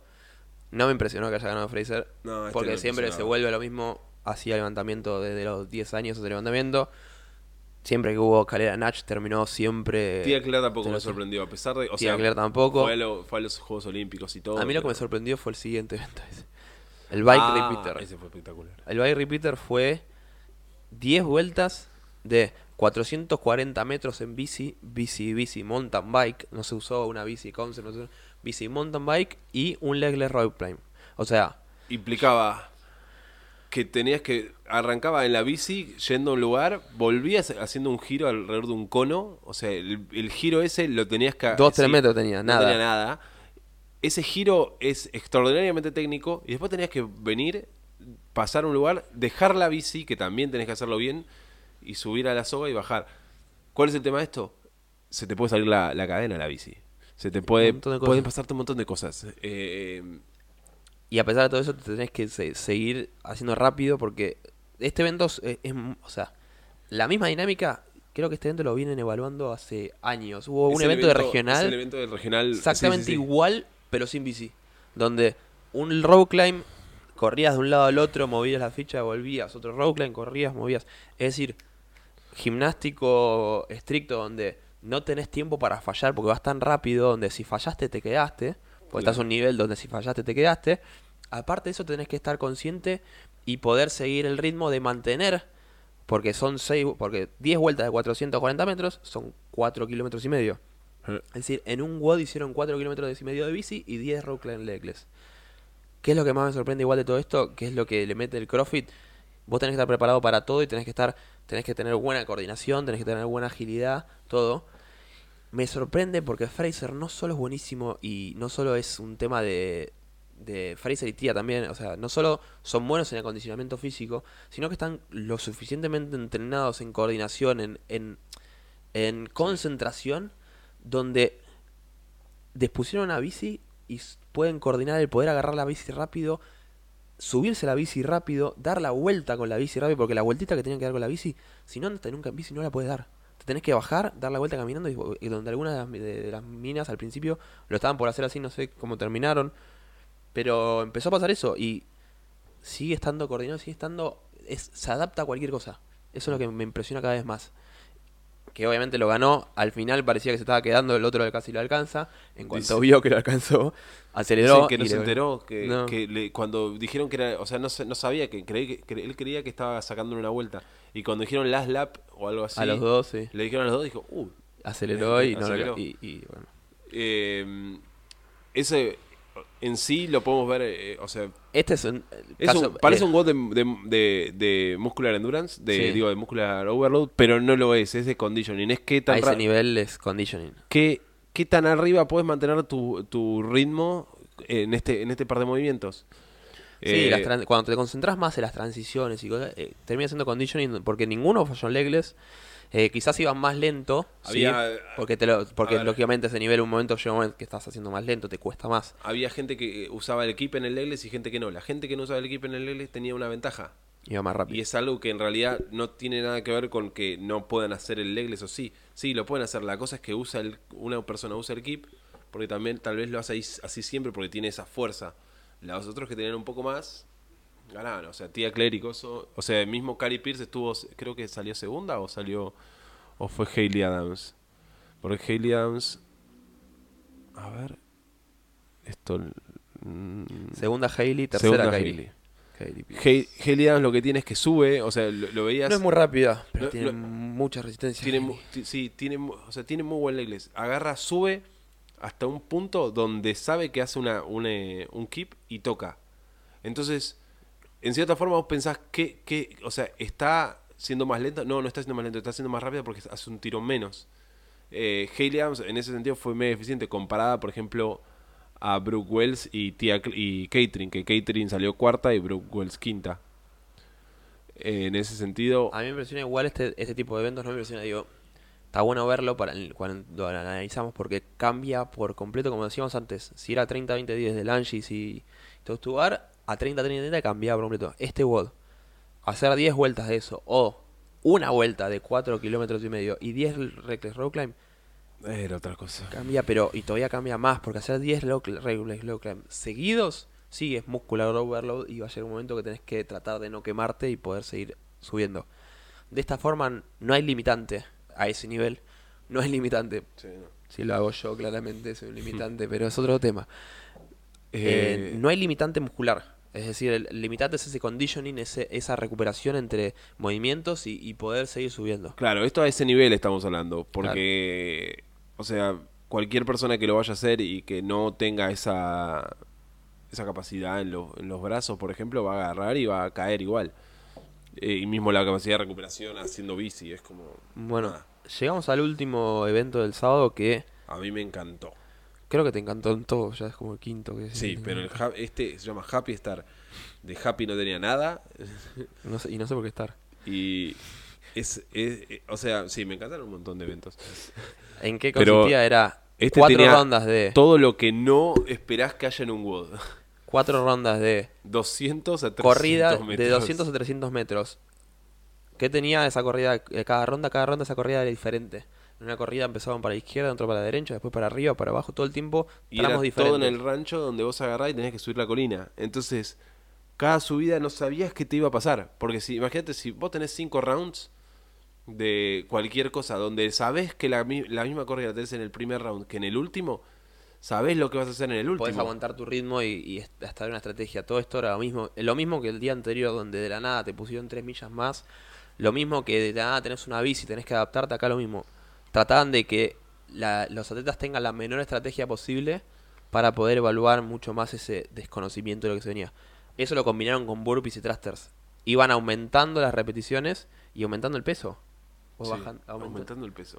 Es Eso decir, también era, lo- Tenías que ir sí o sí O de sea, menos a más porque si vos arrancabas rápido, la última vuelta iba a ser la más difícil. Claro. La anteúltima casi que la más difícil. Entonces la primera vuelta era, era muy simple. Si vos arrancás muy rápido, no era, no era como el Chaos de hace unos años donde no te decían lo- lo- los cosas, pero era como, era similar. O sea, sabés lo que vas a hacer, pero va aumentando todo. Lo que me encantó de este evento, lo, lo que es realmente que digo, mierda, la, la, cómo dominan Fraser y Tia Claire, es que los dos, Fraser y Tia Claire, arrancaron atrás de alguien y mantenían un ritmo tranquilo atrás de alguien. ¿Por qué? Porque ellos, o sea, mucha gente salió como a decir, no, hay que ganar este evento. Y este evento tiene es todas las de perder eh, si salís a ganarlo al principio. Porque arrancás con por todos 5 reps y terminás con 11. Y terminás con 11 más pesadas. Y que no, y no tenés idea cómo corres. Sí. No tenés idea. Ese, este evento era es, es por todos lados. Él te trato de engañar. Te quiero engañar porque te estoy dando algo muy fácil y de a poco va a ser cada vez más difícil. Entonces, si vos agarraste lo fácil, te quedaste con lo fácil y quisiste ir rápido, en lo difícil la vas a hacer muy mal. Y lo que pasó, por ejemplo, lo que pasó con. La que más se notó fue Brooke Wells. eh, que agarra y termina saliendo cuarta, creo. Porque, porque a, a Haley le, le pesó un montón el, el thruster. Porque si no hubiera salido quinta.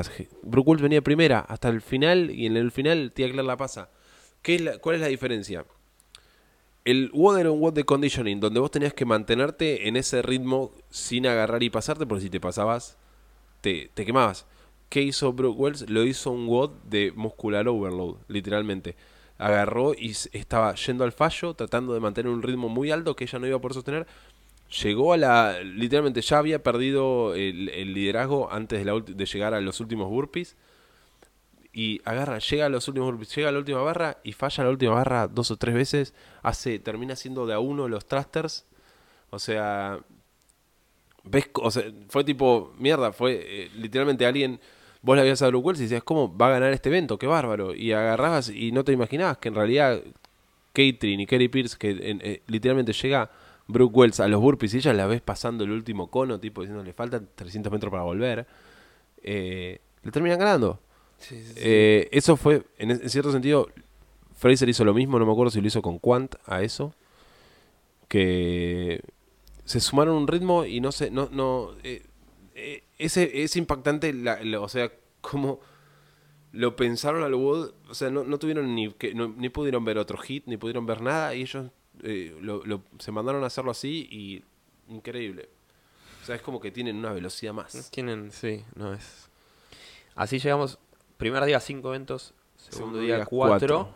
llegamos al tercer día, tres eventos. Siempre el domingo como que los, los hace cortos para terminar el día, terminar la tarde. Siempre es como que es corto, como ya es lo último que te evalúan, Ojo, la gente había no dicho- puede más. Castro ya había dicho que iba a agarrar y como siempre los programó, los iba a cambiar todo y es el último evento que lo ves y decís esto no tiene nada que ver con Ya lo que nunca hizo. Ya vamos a llegar al último evento especial.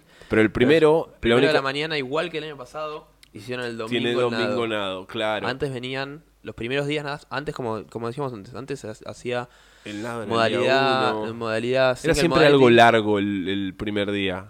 Esta vez no es largo, pero lo hicieron de vuelta el domingo, el domingo donde el año pasado lo habían hecho el domingo también. Y este Y- testearon, es, para mí, es- o sea, es interesante porque volvieron a la pileta. Siempre estaban haciendo en aguas Mar- abiertas. bueno, no tenían donde. ¿Sabes que no sé si no tenían... Capaz tenían un lago. Pensá que sí, pero eh, va, no sé. que no están tan cerca de la costa. Claro, no puede están ser. tan cerca de la costa. Pero Eran pileta. cuatro rondas, cada una por tiempo, de 15 calorías de assault bike los hombres, 10 las mujeres, 50 metros de nado, 10 GHD sit-ups y el movimiento nuevo 10 ball slams con 60 libras los hombres, que son ci- 25 kilos, y 40 libras las mujeres, que son 17 y medio. Es un típico WOD que lo ves eh, entrenando. ¿Por qué? Porque con este se entrena un montón Ah, cada round empezaba a los cuatro a minutos. los 4 minutos. Sí, y cada el- cuatro minutos un run. Y el realmente la diferencia viene en lo que vamos a decir ahora. Vos decís lo que estabas por decir. Que eh, es, Es- es muy parecido a algo que entrenás siempre porque nosotros usamos mucho este tipo de Es para entrenar. Entrenar en intervalos. donde se entrena en intervalos, una, una forma de entrenar, no solo lo, eh, o sea, la capacidad y la recuperación, todo, intervalos donde trabajás, descansás, trabajás, descansás, tratás de subir esa intensidad en cada uno, eh, descansás lo que podés en el medio. Ahora, creo que O sea, la, la, la- diferencia entre este y uno cuando entrenás es que cuando entrenás, si nosotros ponemos este mismo bot para alguien para, para entrenar, lo que buscaría para entrenar es las caballerías de bici, pero eh, acelerarlas, y cerrar los ojos, apretar los dientes y acelerar más que puedas y tratar de mantener el resto. Para entrenar ahora, para competencia, no, no, totalmente lo opuesto. O sea, si la primera ronda haces eso, la última ronda va a estar muy mal y va a estar tardar mucho, porque era una de las cosas que más se evalúa en este WOD. No es el acelerar, o sea, querés evaluar poder O sea, acelerar, se evaluó antes en, en, en- Buscaban- en sprint y todo. Acá buscaban el, el, el- al acelerar, pero buscaban que te puedas recuperar. O sea, Eso. ¿cuál es la realidad? O sea, no es una cuestión de. para- en esto voy a, voy a diferir a vos. Yo creo que no es una decir que no se testea acelerar. Se testea acelerar, pero se testea cuánto te puedes recuperar después de eso. ¿Y cuánto puedes acelerar cansado? Claro, Es o decir, sea, no es, no es, es es un, lo mismo sí que acelerás, o sea, pero tenés que recuperarte. no es lo mismo con el RM, digo, no es lo Claro. mismo. Un RM, vos evaluás una repetición máxima sola. Ahora, yo acá te quiero evaluar cuántas veces podés levantar algo pesado. ¿Entendés? ¿Cuánto, ¿Cuándo lo podés recuperar? Acá lo mismo. Quiero evaluar acelerar. Hay un WOD que lo vamos a ver después donde aceleran. Hay otro WOD donde el corner Sí. sack donde aceleran y tenés que aguantar un poco esa carga. Esto se busca, no, so- no, no, no quieren ver qué tan rápido puedes ir. Quieren ver cuántas veces podés repetir tirar algo rápido. Claro. ¿sí? Entonces, cada ronda por tiempo lo que hacía era eso. Y de hecho se ve y pasó y se veía ver cuando empezás a conocer un poco a los atletas. Donde, por ejemplo, Noah Olsen es alguien que comúnmente sus estrategias es tratar de ir rápido y mantener. Lo viene cambiando a lo largo de los años, pero no se no no logra. logra. La estrategia de Fraser fue, la, fue completamente diferente. Olsen en la primera ronda salió, fue el primero que fue a la bici, eh, al nado, creo que salió primero en la primera ronda. O sí, por ahí. Sí, Terminó sí, sí. el Sí, WOD. creo que Fraser salió tercero. Sí, la última ronda salió cuarto. último, Noah Olsen igual de último. Es decir, Sí. aceleró tanto en la el- primera. En el donde no total salió cuarto Noah Olsen. Al cuarto salió en total. Porque Adler no estaba muy bien nadando. Eh, lo ganó Samuel Kwan, donde también hizo la misma estrategia de Fraser. Las primeras rondas La regularon, fueron un 90% donde se dejan ese potencial para poder seguir acelerando, pero no para acelerar más después, sino para poder mantenerlo. Es más fácil y como estrategia es mejor intentar hacer todas vueltas de un minuto 10 a querer hacer la primera en un minuto y la segunda estar empezando a arriesgar de un minuto 30, un minuto 40, porque lo más difícil de controlar Obvio, es cuando no podés más, no podés acelerar, no vas a poder acelerar. en ese sentido, ganó Samuel Kant porque la primera ronda Fraser salió cuarto porque se le patinó la, Se les patinó la medball dos veces. Ah, la Medball, sí. Eh, fue tipo, bueno. Eh, entonces, en realidad, sí, eh, es como decís. Es, por eso en estas cosas Fraser le va tan bien porque lo repite muchas veces a, a lo- lo- intervalos y tratar de volver a hacer lo mismo y todo. Samuel Kwan también lo hacen, lo hacen eh, Samuel Kwan hace Comtrain y Comtrain también hace mucho eso. Eh, y dicen, o sea, por eso les va bien, a la vez no, porque Brooke Wells no le fue tan bien y a, Taylor ta- y a Catherine tampoco. En eso tiene que ver, está bueno lo que, lo Está- que vieron, como- los movimientos que hicieron aparte, por cuando empezás a evaluar, tiene mucho el tema y por qué se concentró tanto en el, en el recuperar, porque son todos los movimientos atacando a lo que es la respiración. ¿Y Sí, por no, qué lo es digo? como- es- un lado era la- yo creo que era un lado la respiración y el HD y los wall slams estaba atacándote a todo lo que vos necesitas para nadar bien. Eso, no solo para nadar, para respirar, porque estás todo el tiempo, todos los movimientos son todos los movimientos de movimientos completos, de rango, movimientos amplios, ¿sí? Donde si haces este mismo WOD y la nada tenés push-ups o air squats, ¿viste? Donde es, es muy normal ir a una pileta y quizás hacer movimientos y, y- o mismo donde Sí, haces se le agregan movimientos de músculos en particular donde quizás el, el nado te agita, sí, pero cuando vas ese movimiento puedes respirar. Todos estos movimientos lo que hacía era no poder estar respirando bien, entonces vos tenés que frenar esas pulsaciones que no- al no estar respirando bien, que la tenías por las nubes, bajarla lo más rápido que podías, recuperarte lo más rápido para volver, volver a acelerar y que el músculo, las palpitaciones que tenés en el cuerpo te permitan seguir acelerando. Siento que vos tenías la bici, que ya la conocemos la bici y lo que más hace es agitarte y, y ahogarte. Salías al nado, que también es la primera vez que se combinó bici y nado, donde tenés que poder nadar agitado, que es algo que no lo sabe hacer mucha gente.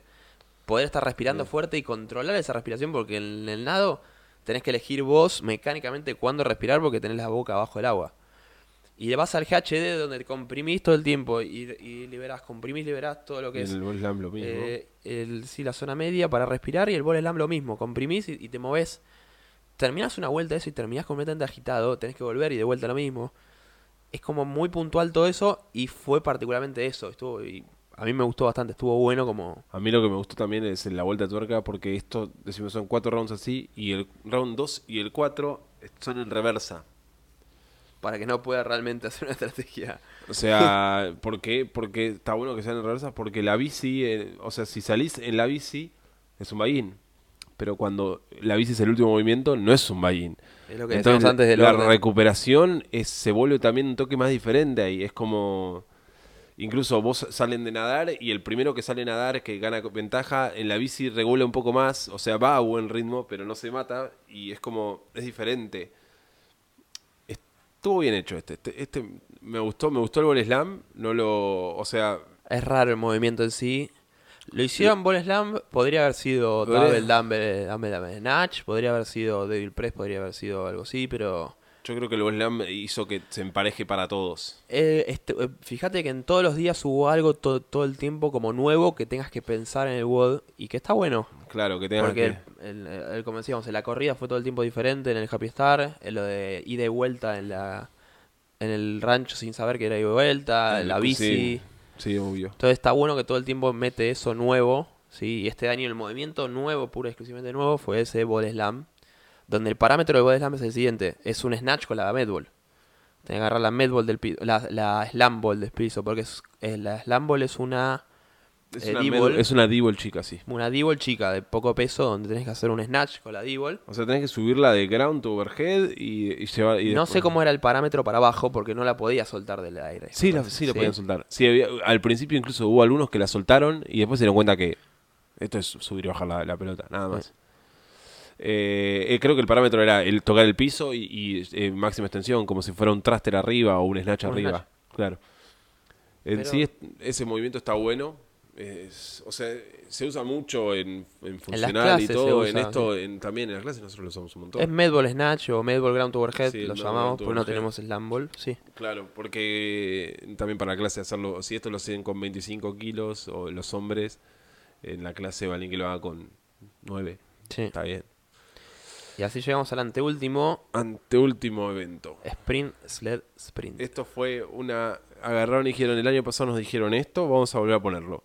O sea, como vamos a decir que yo ya después de que terminemos todo te voy a decir para mí cuáles bots van a ser repetidos. Este fue repetido porque el año pasado hubo una controversia por el, el, el sled. Y te voy a decir que estaban en la razón los que tuvieron los, los, los, los- los cosas. ¿Puede ser? Porque en el año pasado salió primero Noah Ol- segundo Noah Olsen salió y salió segundo eh, y en este salió Noah Olsen en el sprint sled. Igual tenía el año pasado algo que... Tenían era bar bar muscle muscle ups, ups. pero no eh, Puede ser, igual nada, en Salió este claramente cuarto. no influía en nada el sled y, y es lo que buscaron y trataron no, de el sled sí, o sea, no, no el- Es más, eh, trataron para mí que para mí que el piso ahí estaba mejor.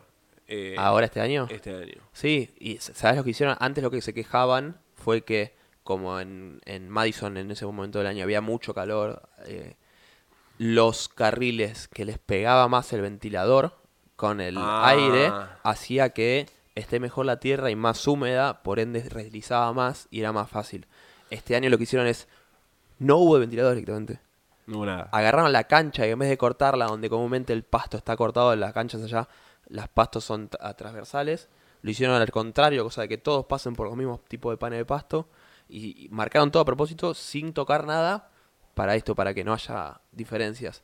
Eh, lo explicaba creo que en un video de Battery Bros que se preocuparon exclusivamente por, por eso. Era el mismo peso en el LED, misma distancia. Y eh, este, y bueno, el año pasado usaban, la- literalmente, este, el año pasado la técnica que usaron Fraser y todos que agarraron y dijeron, no, es que tuvieron una ma- mala técnica, eh, que era una técnica que agarraba más arriba y hacían que el. LED era como más parado y los llevaban. En este año los que hacían eso iban mejor en el LED. Lo que hacían el LED más agachados, que el año pasado ni siquiera es que los demás agachados, fue tipo, eran unos iban mejor, otros iban peor. Eh, sin importar la técnica, acá la técnica importaba, era quiénes iban a, quiénes iban más parados y como levantando un poco más el LED iban mejor, porque tenían, es natural. O sea, si estudiaste física, sabes que cuanto más superficie hay en el piso, mayor rozamiento va a haber. Entonces, ¿qué hacían? Levantaban un poco atrás y había menos rozamiento. Entonces, ¿qué hacía? El sled iba más rápido. Entonces, la gente que estaba más agachada y empujaba, agarraba y el sled terminaba siendo más lento. Eh, Eso el año pasado fue lo que no pasó. Y esto que le agregaron los sprints está es muscular, o sea, es, es gas y es es muscular límite. Es Justo para mí es lo que estaba pensando. Es O justo sea- el punto medio entre los dos. Es, sí, es, es como son las dos cosas. ¿Por qué? Porque las primeras 100 yardas de sprint no te van a matar las piernas, pero las segundas yardas con el LED te van a destruir las piernas. Y la que vuelven, como no, o sea, es en cierta forma gas, pero es muscular overload porque no vas a correr a la misma velocidad que la anterior. Eh, pero sí vas a poder correr porque es un movimiento que está hecho para que puedas hacerlo igual. Entonces, Es el punto, es, es, es justo el límite donde está yendo al máximo de gas, trata de hacerlo al máximo de gas, y si, si vas un poco más, o sea, si no pudiste completar ese gas, si tu estrategia quiso ser hacerlo a ciegas, tratar de ir, y tuviste que desacelerar, se te convirtió en muscular overload, si pudiste mantener, es gas, pero estás en ese límite donde, punto justo entre los dos. Eh, pero estuvo bueno, estuvo bueno, y a mí me impresiona este cómo se ve las diferencias donde, sobre todo Fraser, que conocidísimo por ser lento en los sprints, sale último. Es así, al menos que tenga un retoque como este, sale último. ¿Y por qué digo esto? El, el- hubo hace un par de años, uno de los primeros años de, creo que 2015, sí, que 2015 fue sale que- último, sale casi que último Fraser. Eh, siguiente año, contra el 2016, lo gana, que eran tres eventos seguidos. Entonces ahí se empezó a analizar, no solo o no sea, era fue Fraser que se, claro, no es que era que la recuperación de Fraser de poder seguir acelerando. más- compararon los tiempos de, de- de ese sprint con los tiempos hechos antes y decían que el mejor de esos sprints en realidad hubiera salido tipo 30 y algo en, el- en los games anteriores. Entonces no entendían por qué, pero es que era la recuperación. Vos hiciste handstand walk cómo el Huntabook te llena de ácido láctico. Y después, entonces Fraser se recupera muy bien. Y en este WOD, que, o sea, El año pasado pasó lo mismo. El año Porque el año pasado se evaluó pues, sprint, sprint eh, solo, sprint completamente solo, aislado. Fraser de vuelta salió último. Fraser sí. Venía hace un par de años donde había salido primero en el sprint contra Ben Smith, me acuerdo de la final esa donde están palo y palo Sí. y, dice, y, y se dice como que, que no puede hacer Fraser, en ese momento estaba empezando a surgir. Salió primero. Y cuando lo evalúan completamente solo, sale último. Y acá está la diferencia de vuelta donde el sprint está, no está aislado, está con el sled push en el medio. Y cómo se ve la diferencia donde Fraser quizás no es el más rápido, no quizás, no es el más rápido. Está claro por los eventos sprint solos. No es el más rápido, pero cuando le pones algo en el medio donde te carga para poder seguir acelerando, él tiene esa recuperación y, y es capaz de soportar esa carga O para sea, poder seguir No es acelerando. solo la recuperación, sino una capacidad tremenda en las piernas. Es como vos, o sea, vos y yo soportamos empujar esto y que vaya así, pero después no podemos, no, nuestras piernas no prenden. Las piernas de Fraser prenden.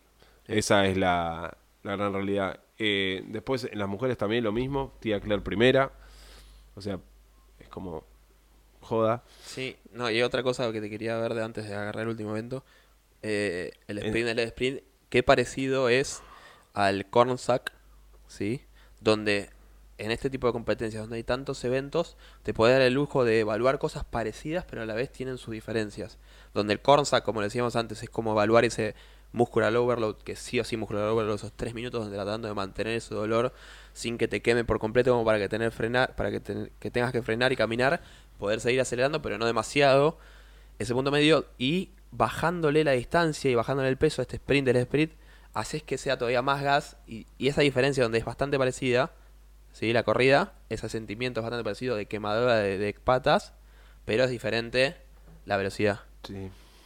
Y bueno, pasamos al último donde, según, según Castro lo dijo, hicieron todo, casi que todo el año en base a este evento.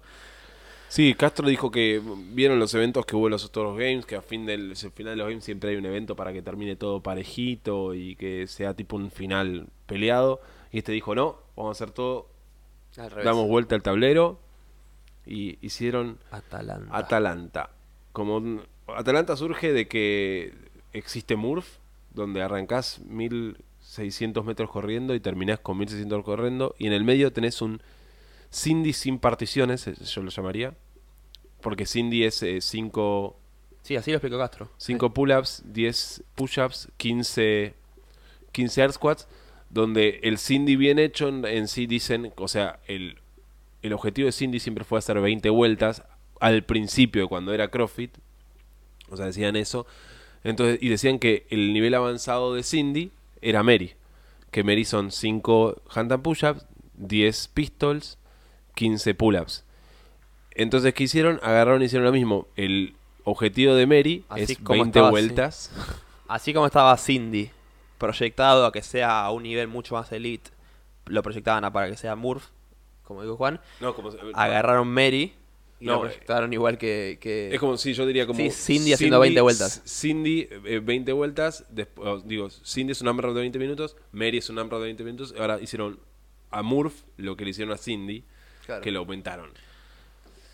Bueno, este y, y- y salió ese monstruo. salió 100 hand and push-up, 20 single leg squats, que son los pistols, y 300 pull-ups. Entre 100 handamulla, 200 pistols. 200 pistols y 300 pull-ups. Todo con chaleco. Todo con chaleco. Igual que Murph. Bueno, Eh, esto no está, Está bueno bueno. para que lo haga nadie. Vamos a decirlo Para, así. an- antes, antes de empezar el WOD está bueno porque acá se ve y se entiende cómo fue Castro para haciendo todo porque este es subirle al nivel a Murph, subirle como dijo, eh, Sí, sí, sí. subirle al nivel a Murph a, a esos esos tan conocidos benchmarks. Eh, como en la primera etapa se hizo mucho eso donde Fran lo subieron al nivel, eh, Diane le subieron al nivel, eh, Annie le subieron al nivel, hizo esa misma dinámica Nancy. y es que Ah, me él salió salió de eso, salió esas ideas donde hicieron la primera etapa, salió, esa idea salió de este WOD que le subieron el nivel a Murph y dijeron que podemos hacer de feo. ¿Qué fue feo en los games? Murph. Hagámoslo más feo. O sea, trajeron Mary del año pasado y lo trajeron acá e hicieron esto. Ya el año pasado la gente se quejaba de Mary. Mary dicen que Y te dejaba los brazos, los brazos muertos y, Y era, sin partido. chaleco y era hacías de a 15. Partido bueno. Eh, por eso, a ver.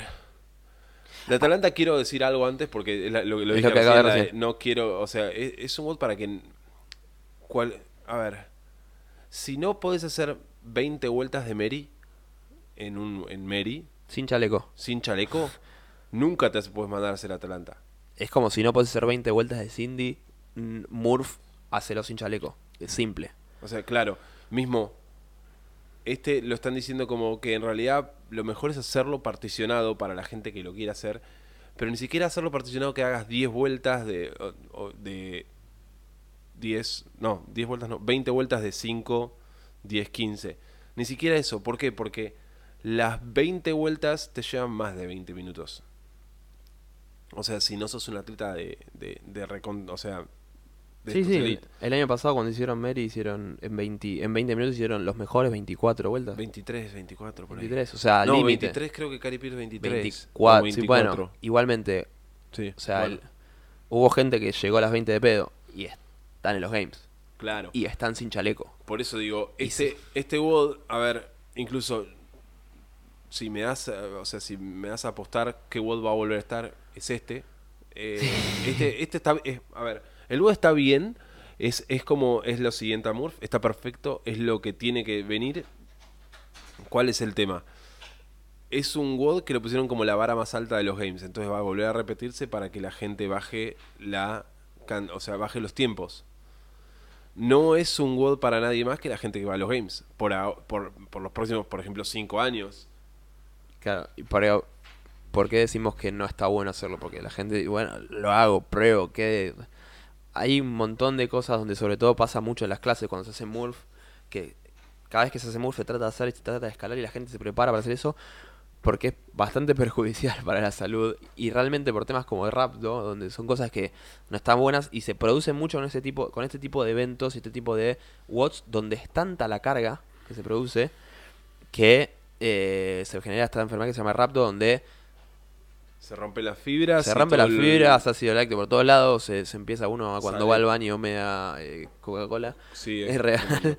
Eh, no está bueno, hay corre en riesgo todo lo que son riñones, todo lo que todo.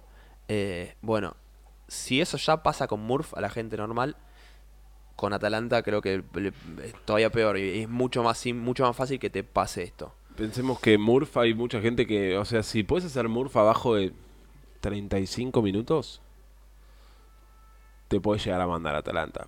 Ponele. Es un treimpazo igual, eh, Es un para, treimpazo. para alguien de, de elite. Pero digo, Para alguien de elite sí, Por tiene que eso estar, o sea, nosotros para son 100 pull-ups y tenés que hacerlo rápido y son 200 ja- push-ups. Eh, acá son 300 pull-ups. Sí. Es, eh, es para el Elite, hablar el un Elite, el Elite, Elite, sí, el Elite tendría que estar, el- a partir de ahora se va a empezar a apuntar quizás a estar preparado para esto, pero hemos visto gente que le pone la programación hoy en día a esto y decís, Sí, no, vamos. ¿realmente te estás exponiendo a esto? Porque es exponer no solo a, a lo que es cinco rápido, días después de los games. a una lesión. Y ya hubo gente que, o sea, hemos visto en algún Instagram o algo que alguien puso Atalanta en su programación y vos decís, Es imposible que esté pensado, tu programación tenga te- esté preparada como para que en el medio de un ciclo, en el medio de cualquier cosa, pongas este WOD que te enteraste de cinco días. Porque para poner este WOD tenés que poner tantas cosas alrededor para que quede bien y que la persona pueda sacarle un beneficio de esto. no solo eso, tenés que estar, o sea, tenés que haber preparado a la persona para hacer 300 pull-ups en un día. Es... En fin, Bueno, pasamos la sacando advertencia- esto. Pasamos la advertencia de todo esto, pasamos de cosas. Eh, Hablemos del WOD y hablemos También del va, va a empe- va a empezar a aparecer en, en algunas competencias que van a ser tipo, cuando va- ves alguna competencia local que vaya a poner Atalanta, decís no. O sea, Ya pasó hace poco una competencia Lo digo que hizo como- un WOD colgado. Matt Fraser y... Bueno, volviendo a, a los games, Matt Fraser y Tia Claire lo salió... Eh, Tia Claire salió tercera porque no ya... O sea, Los creo dos que... salieron a hacer la vuelta olímpica. Sí, salieron a... a- y Katie Pierce salió a... a, gan- a ganarlo salirse- porque se salir el puesto, tercera. el tercer puesto. Claro. Eh, Cari Pierce, que salió a esa velocidad, hizo todo eso, salió a esa velocidad, hizo todo eso porque fue la que hizo 24 vueltas de Ganó Mary. el año pasado Mary. Eh, no, no, la más o sea, no, no había nos- persona más preparada en el mundo Claro. para hacer ese WOD. Y además, así todo hizo 50 minutos. Sí. Eh, o sea, hay que entender eso. Hay que entender, o sea, increíble a mí Matt Fraser que lo haya ganado igual. O sea, salieron a, estaban, a- iban a la, hacían tipo los dos sets de 10 en la Push Up, los dos sets de 5 lo ve- los ve- cuando los, los- Tía y Fraser salieron ya habiendo ganado matemáticamente. Lo único que tenían que cumplir, y lo mismo lo dicen ellos. salieron el domingo a la hacer- mañana habiendo ganado. pero ellos mismos lo dicen, salimos a Atlanta a hacer el mínimo, como para que no pase nada, porque tenían que hacer un mínimo de trabajo como para que, le- para que no los clasifi- que desclasifiquen de los games. Salimos a hacer eso y después a completar el WOD. Y vos los ves y hay miles de imágenes donde están casi que charlando, tomando agua. Es decir, eh, Por eso va a estar de nuevo. Atalanta en los games del año que viene. Por y exactamente antes- ellos no, dos. no último. Claro, va a, estar... seguramente, va a ser una... de- depende si hay cortes o no, pero va a ser una de las primeras. Una buena posibilidad que hagan es como hicieron hace un par de años, donde van a hacer el primer día, van a hacer Atalanta, van a descansar el segundo día y van a seguir. Claro. Como hicieron, eso hicieron cuando pusieron una maratón de remo. Tres horas sentados en el remo y les dieron un descanso al día Claro. siguiente.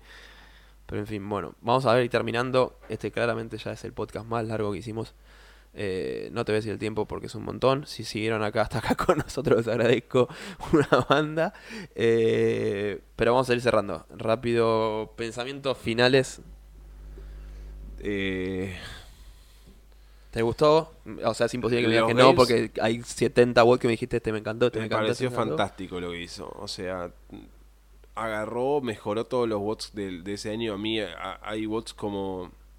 A ver, la vuelta de tuerca del Happy Star, eh, lo- el Swingman Staff, eso me pareció espectacular. El Toast to Bar Lunch, que digo que es el único que más o menos, a la vez me gustó porque fue uno Cuando de lo los más encajas con todo, sí, lo- cuando lo encajas con todo, realmente tuvo lo suyo y está bueno. Eh, esto es lo que quería decir rápido, también para ir cerrándolo, lo decía de antes de, de la corrida. Cómo cambia la corrida con cada evento, por más que sea el mismo movimiento. Lo había dicho hace un rato con el sprint y el cornsack sprint. Eh, son los dos sprint y correr rápido, pero uno estás tratando de ir lo más rápido que podés en el sprint es el sprint. Y en el cornsack tenés que tratar de aguantar ese buen ritmo, ¿sí? Y ese dolor y seguir, y seguir. Así como querer hacer muchas calorías de bici seguidas. Después tenés el ranch loop, donde fue la corrida larga, donde fue tenías Sí. que hacer un pacing largo, ¿sí? Después tenías el happy star, donde no sabías que te ibas a encontrar y tenías una distancia media, donde si supieras que era plano y todo el tiempo 300 metros, tu ritmo habría sido largo, eh, rápido, pero optaste por un ritmo como no sabes la distancia, optás por un ritmo a O un, sea, los que buena- optaron por el ritmo rápido. Perdieron, sí, fue así. Y era un buen ritmo para mantener normal en esa pequeña colina donde lo pod- que podías hacer ritmo. Y después tenías la milla con el chaleco, que era de vuelta una corrida con peso que ya la tuviste el primer día, pero totalmente opuesta, a un ritmo tranquilo para mantener. Y totalmente llano. Es todo el tiempo es, es como lo decíamos antes para evaluar si es conditioning, O sea, eh, por eso no- gas, eh, todo. Si no hubo remo, no, hubo más remo, no hubo más bici, el otro, porque no se O sea, sí, puedes evaluar diferentes distancias y todo, pero no puedes evaluar eh, en el remo, ¿no? Y diferentes velocidades, pero no puedes evaluar. Es como decirte, evaluó todo en, en algo plano. O sea, en plano evaluaron, evaluaron, en, eh, o sea, que lo evalúas con todo, tu peso aparte. es increíble. Eso estuvo Bueno, en sí también, eh, para cerrar para mí, eh, bien, bastante bueno. Si lo veo así, analizándolo, no tengo muy... Así como en el primero me pareció que quizás habría estado bueno cambiar el remo por en vez de un kilómetro, Sí. hacerlo 5 o 10k. Eh, acá se vio que tocó todo, se vio que watts hiper cortos, cortos, watts medios, watts largos, watts de, tuvo dos watts de una hora. Eh, Sí, yo creo que en esto fue. la verdad que como prueba, como testeo, eh, bastante interesante y, y bastante positivo. Estuvo bueno. ¿Fue el más duro de todos? Sí, para mí lo fue. Para vos fue el más duro de todo. Todos los años hice lo mismo y cuesta a veces eso porque... 2018 con la, con la maratón de remo, pero tuvo ese día en el medio. Imagínate lo duro que fue el primer día, que tuvo ese día de medio, que fue el Toro Sí, Total sí. ese primer día también. Tuvo una Sí. maratón de remo que los dejó. Pero bueno. Igual, pero sí, puede ser. Puede Pero ser. sí, hay que ver, compararlos bien y... Pero bueno. ¿Algo más? Nada Para- más. Nos pueden encontrar en arroba Brothers Athletics en Instagram, sino en www.brothersath.com. Eh, si quieren ver las programaciones ahí, si nos quieren mandar mensajes, si no a info arroba brothersath.com. Sí, vamos a, vamos a dejarlo ahí, ya dijimos todo al principio. Para los que se escuchan cualquier cosa, nos Sí. mandan, o sea, nos, nos mandan cualquier cosa, llevamos bastante tiempo de cosas, así que eh, vamos a hacer un saludo general. Eh, esperamos encontrarnos la próxima. Eh, espero que os haya gustado. Espero que disfruten. Espero que disfruten haber escuchado. eh, Largo, será hasta la próxima. Chao.